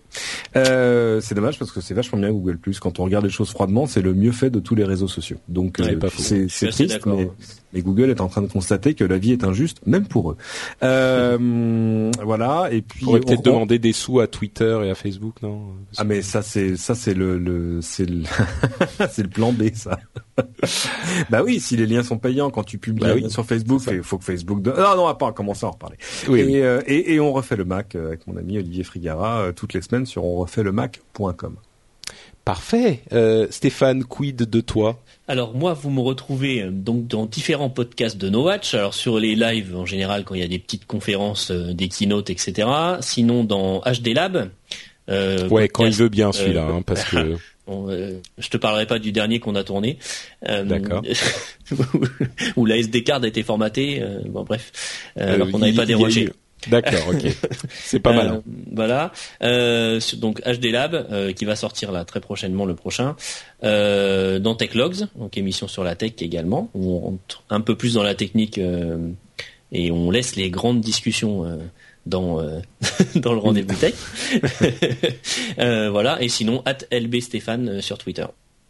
Super, merci Stéphane, merci Cédric. On sera donc de retour pour un épisode 100 le bah, dans deux semaines comme prévu. Et puis bah, d'ici là, je vous souhaite à tous euh, d'excellentes semaines tech. Euh, faites bien vos choix pour ces nouveaux appareils merveilleux qui sont disponibles sur les trois grands euh, chez les trois grands opérateurs. On a enfin les trois grands même pas, on peut pas dire constructeur. les trois grands systèmes. Allez, euh, on a enfin euh, des choses intéressantes de tous les côtés. Donc c'est un beau moment pour la tech et euh, on pourra en parler bien plus dans les 100 épisodes à venir, que dont j'espère qu'ils seront tout aussi intéressants. On se retrouve donc dans deux semaines. On vous fait de grosses bises et à très vite. Ciao ciao.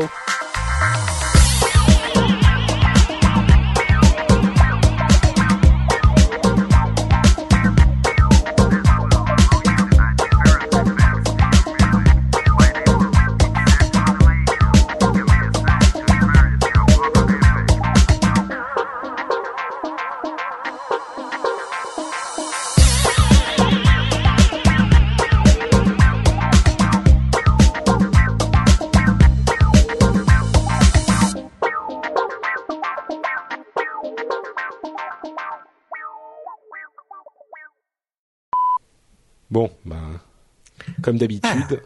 Bah, comme d'habitude, quand, quand, quand, Cédric, quand Cédric est là, ah, ça va être de ma faute. Tiens, euh, je ah. j'ai pas dit ça. Il, y a, ah. je ne dis pas, il y a une relation. J'ai pas dit qu'il y avait une relation de cause à effet. J'ai pas fait la causalité. J'ai juste constaté que quand Cédric est là, on parle longtemps. Comme de par hasard. en même temps, le, le, le, le, upload dure deux heures aussi, donc. Euh, bon, oui, évidemment. Et nous, TechLogs, tu vois, on essaye, on, on, on lutte pour faire une heure et demie, tu vois. Oui, bah, je, je lutte aussi, moi, mais j'y arrive jamais. Et euh, on, on y arrive là, on arrive.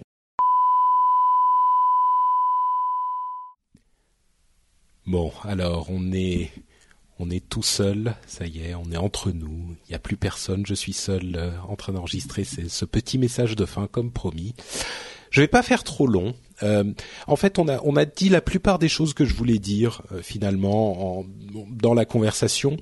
Une des choses que dont je voulais quand même parler à propos des réactions qu'il y a eu euh, suite à cette longue conversation sur Google et la presse dans l'épisode précédent, certaines personnes ont été un petit peu assez véhémentes dans leurs commentaires. Ça arrive toujours. Hein, c'est pas quelque chose que je reproche hein, du tout, mais il y a eu quelques personnes qui m'ont reproché finalement euh, de d'annoncer ma mes préférences politiques et il y a une raison très précise pour laquelle je le fais en fait. C'est presque une une une, une déclaration euh, militante, mais pas dans le sens politique du, du terme, dans une question euh, sociale plus. C'est-à-dire que j'ai l'impression que, euh, particulièrement en France, c'est vrai un petit peu partout, partout, mais c'est plus vrai, j'ai l'impression, en tout cas en France.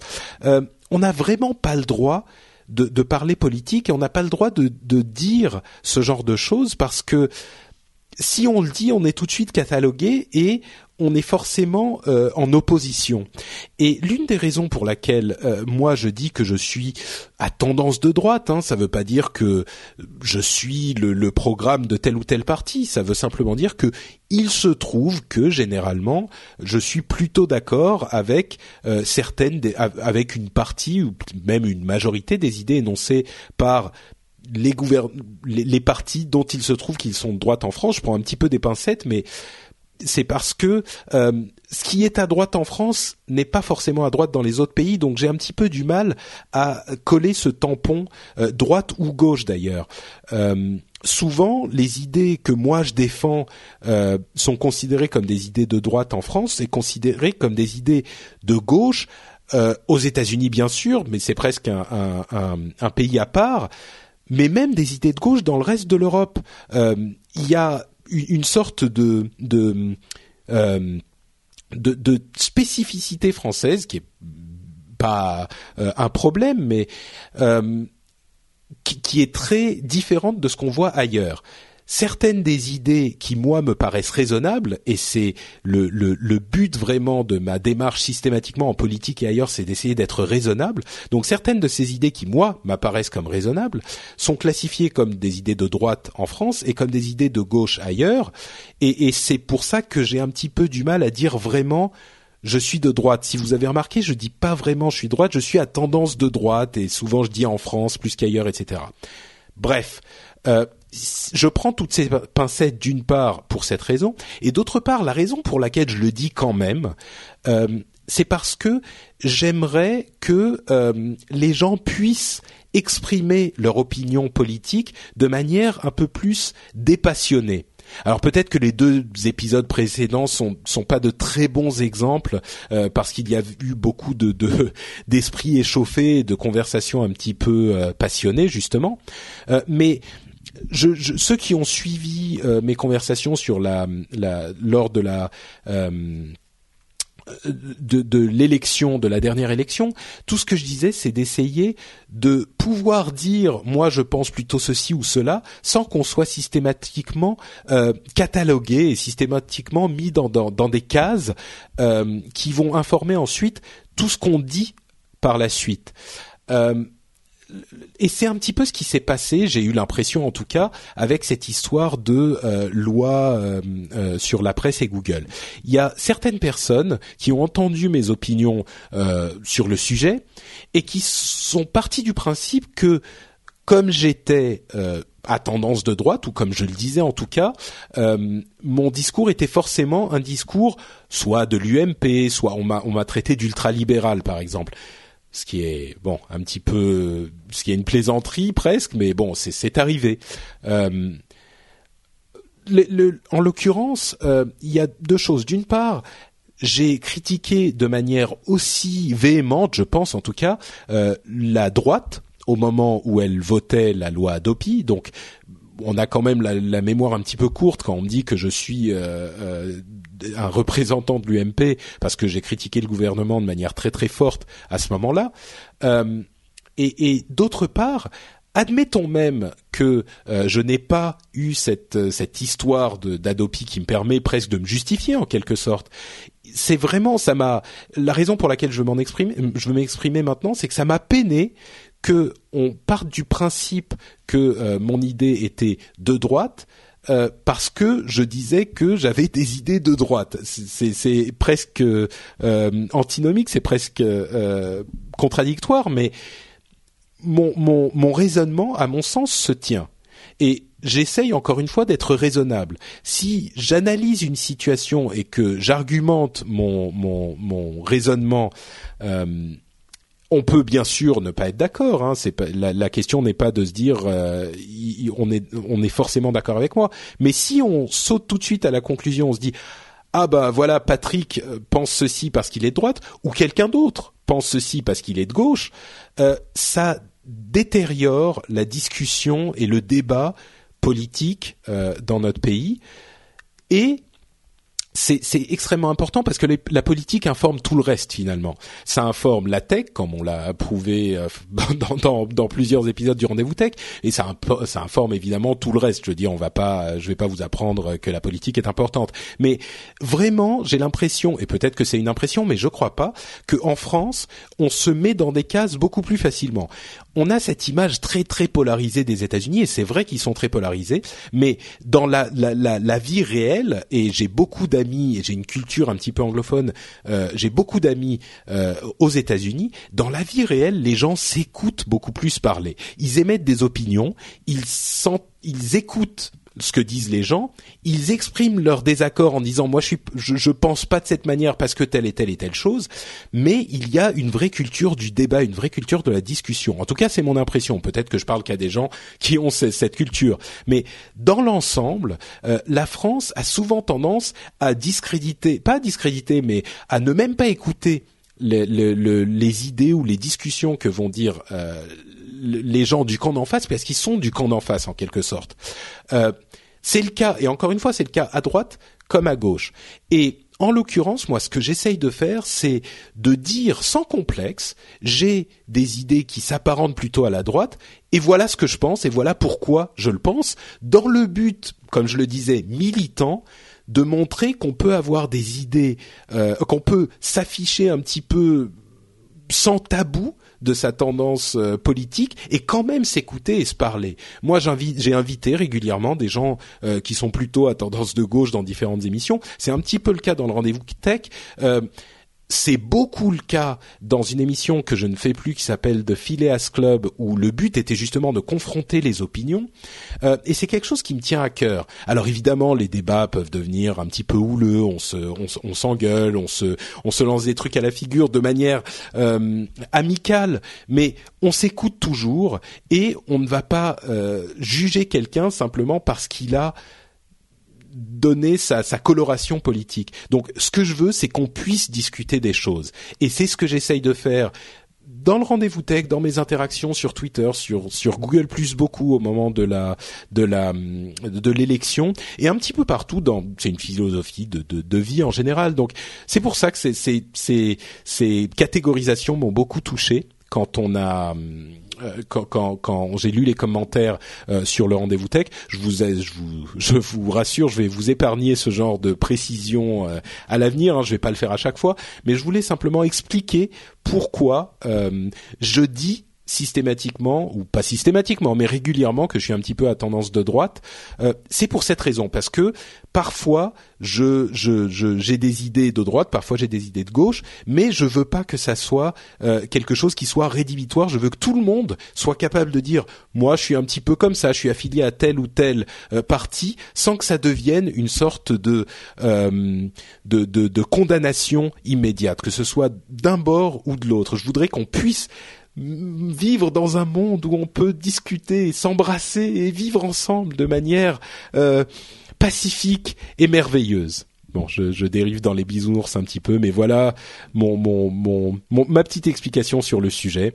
Euh, on, a parlé de toutes les autres choses dont je voulais parler dans l'émission elle-même, donc je vais m'arrêter là.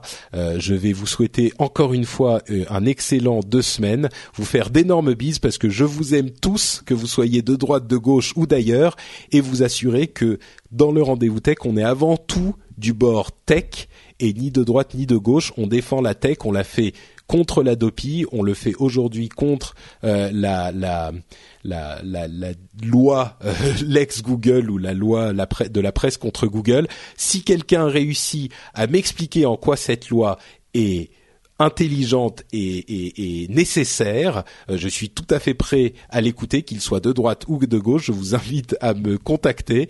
je crois que dans ce cas particulier, ça va être difficile. Mais bon, à l'avenir, en tout cas, je suis ouvert à toutes les idées et toutes les opinions. Je vous remercie encore beaucoup, grosse bise, et à dans deux semaines pour l'épisode numéro 100. Ciao. Here's a cool fact. A crocodile can't stick out its tongue.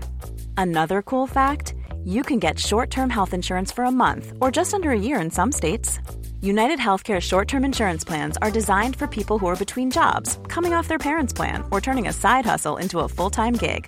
Underwritten by Golden Rule Insurance Company, they offer flexible, budget friendly coverage with access to a nationwide network of doctors and hospitals. Get more cool facts about United Healthcare short term plans at uh1.com.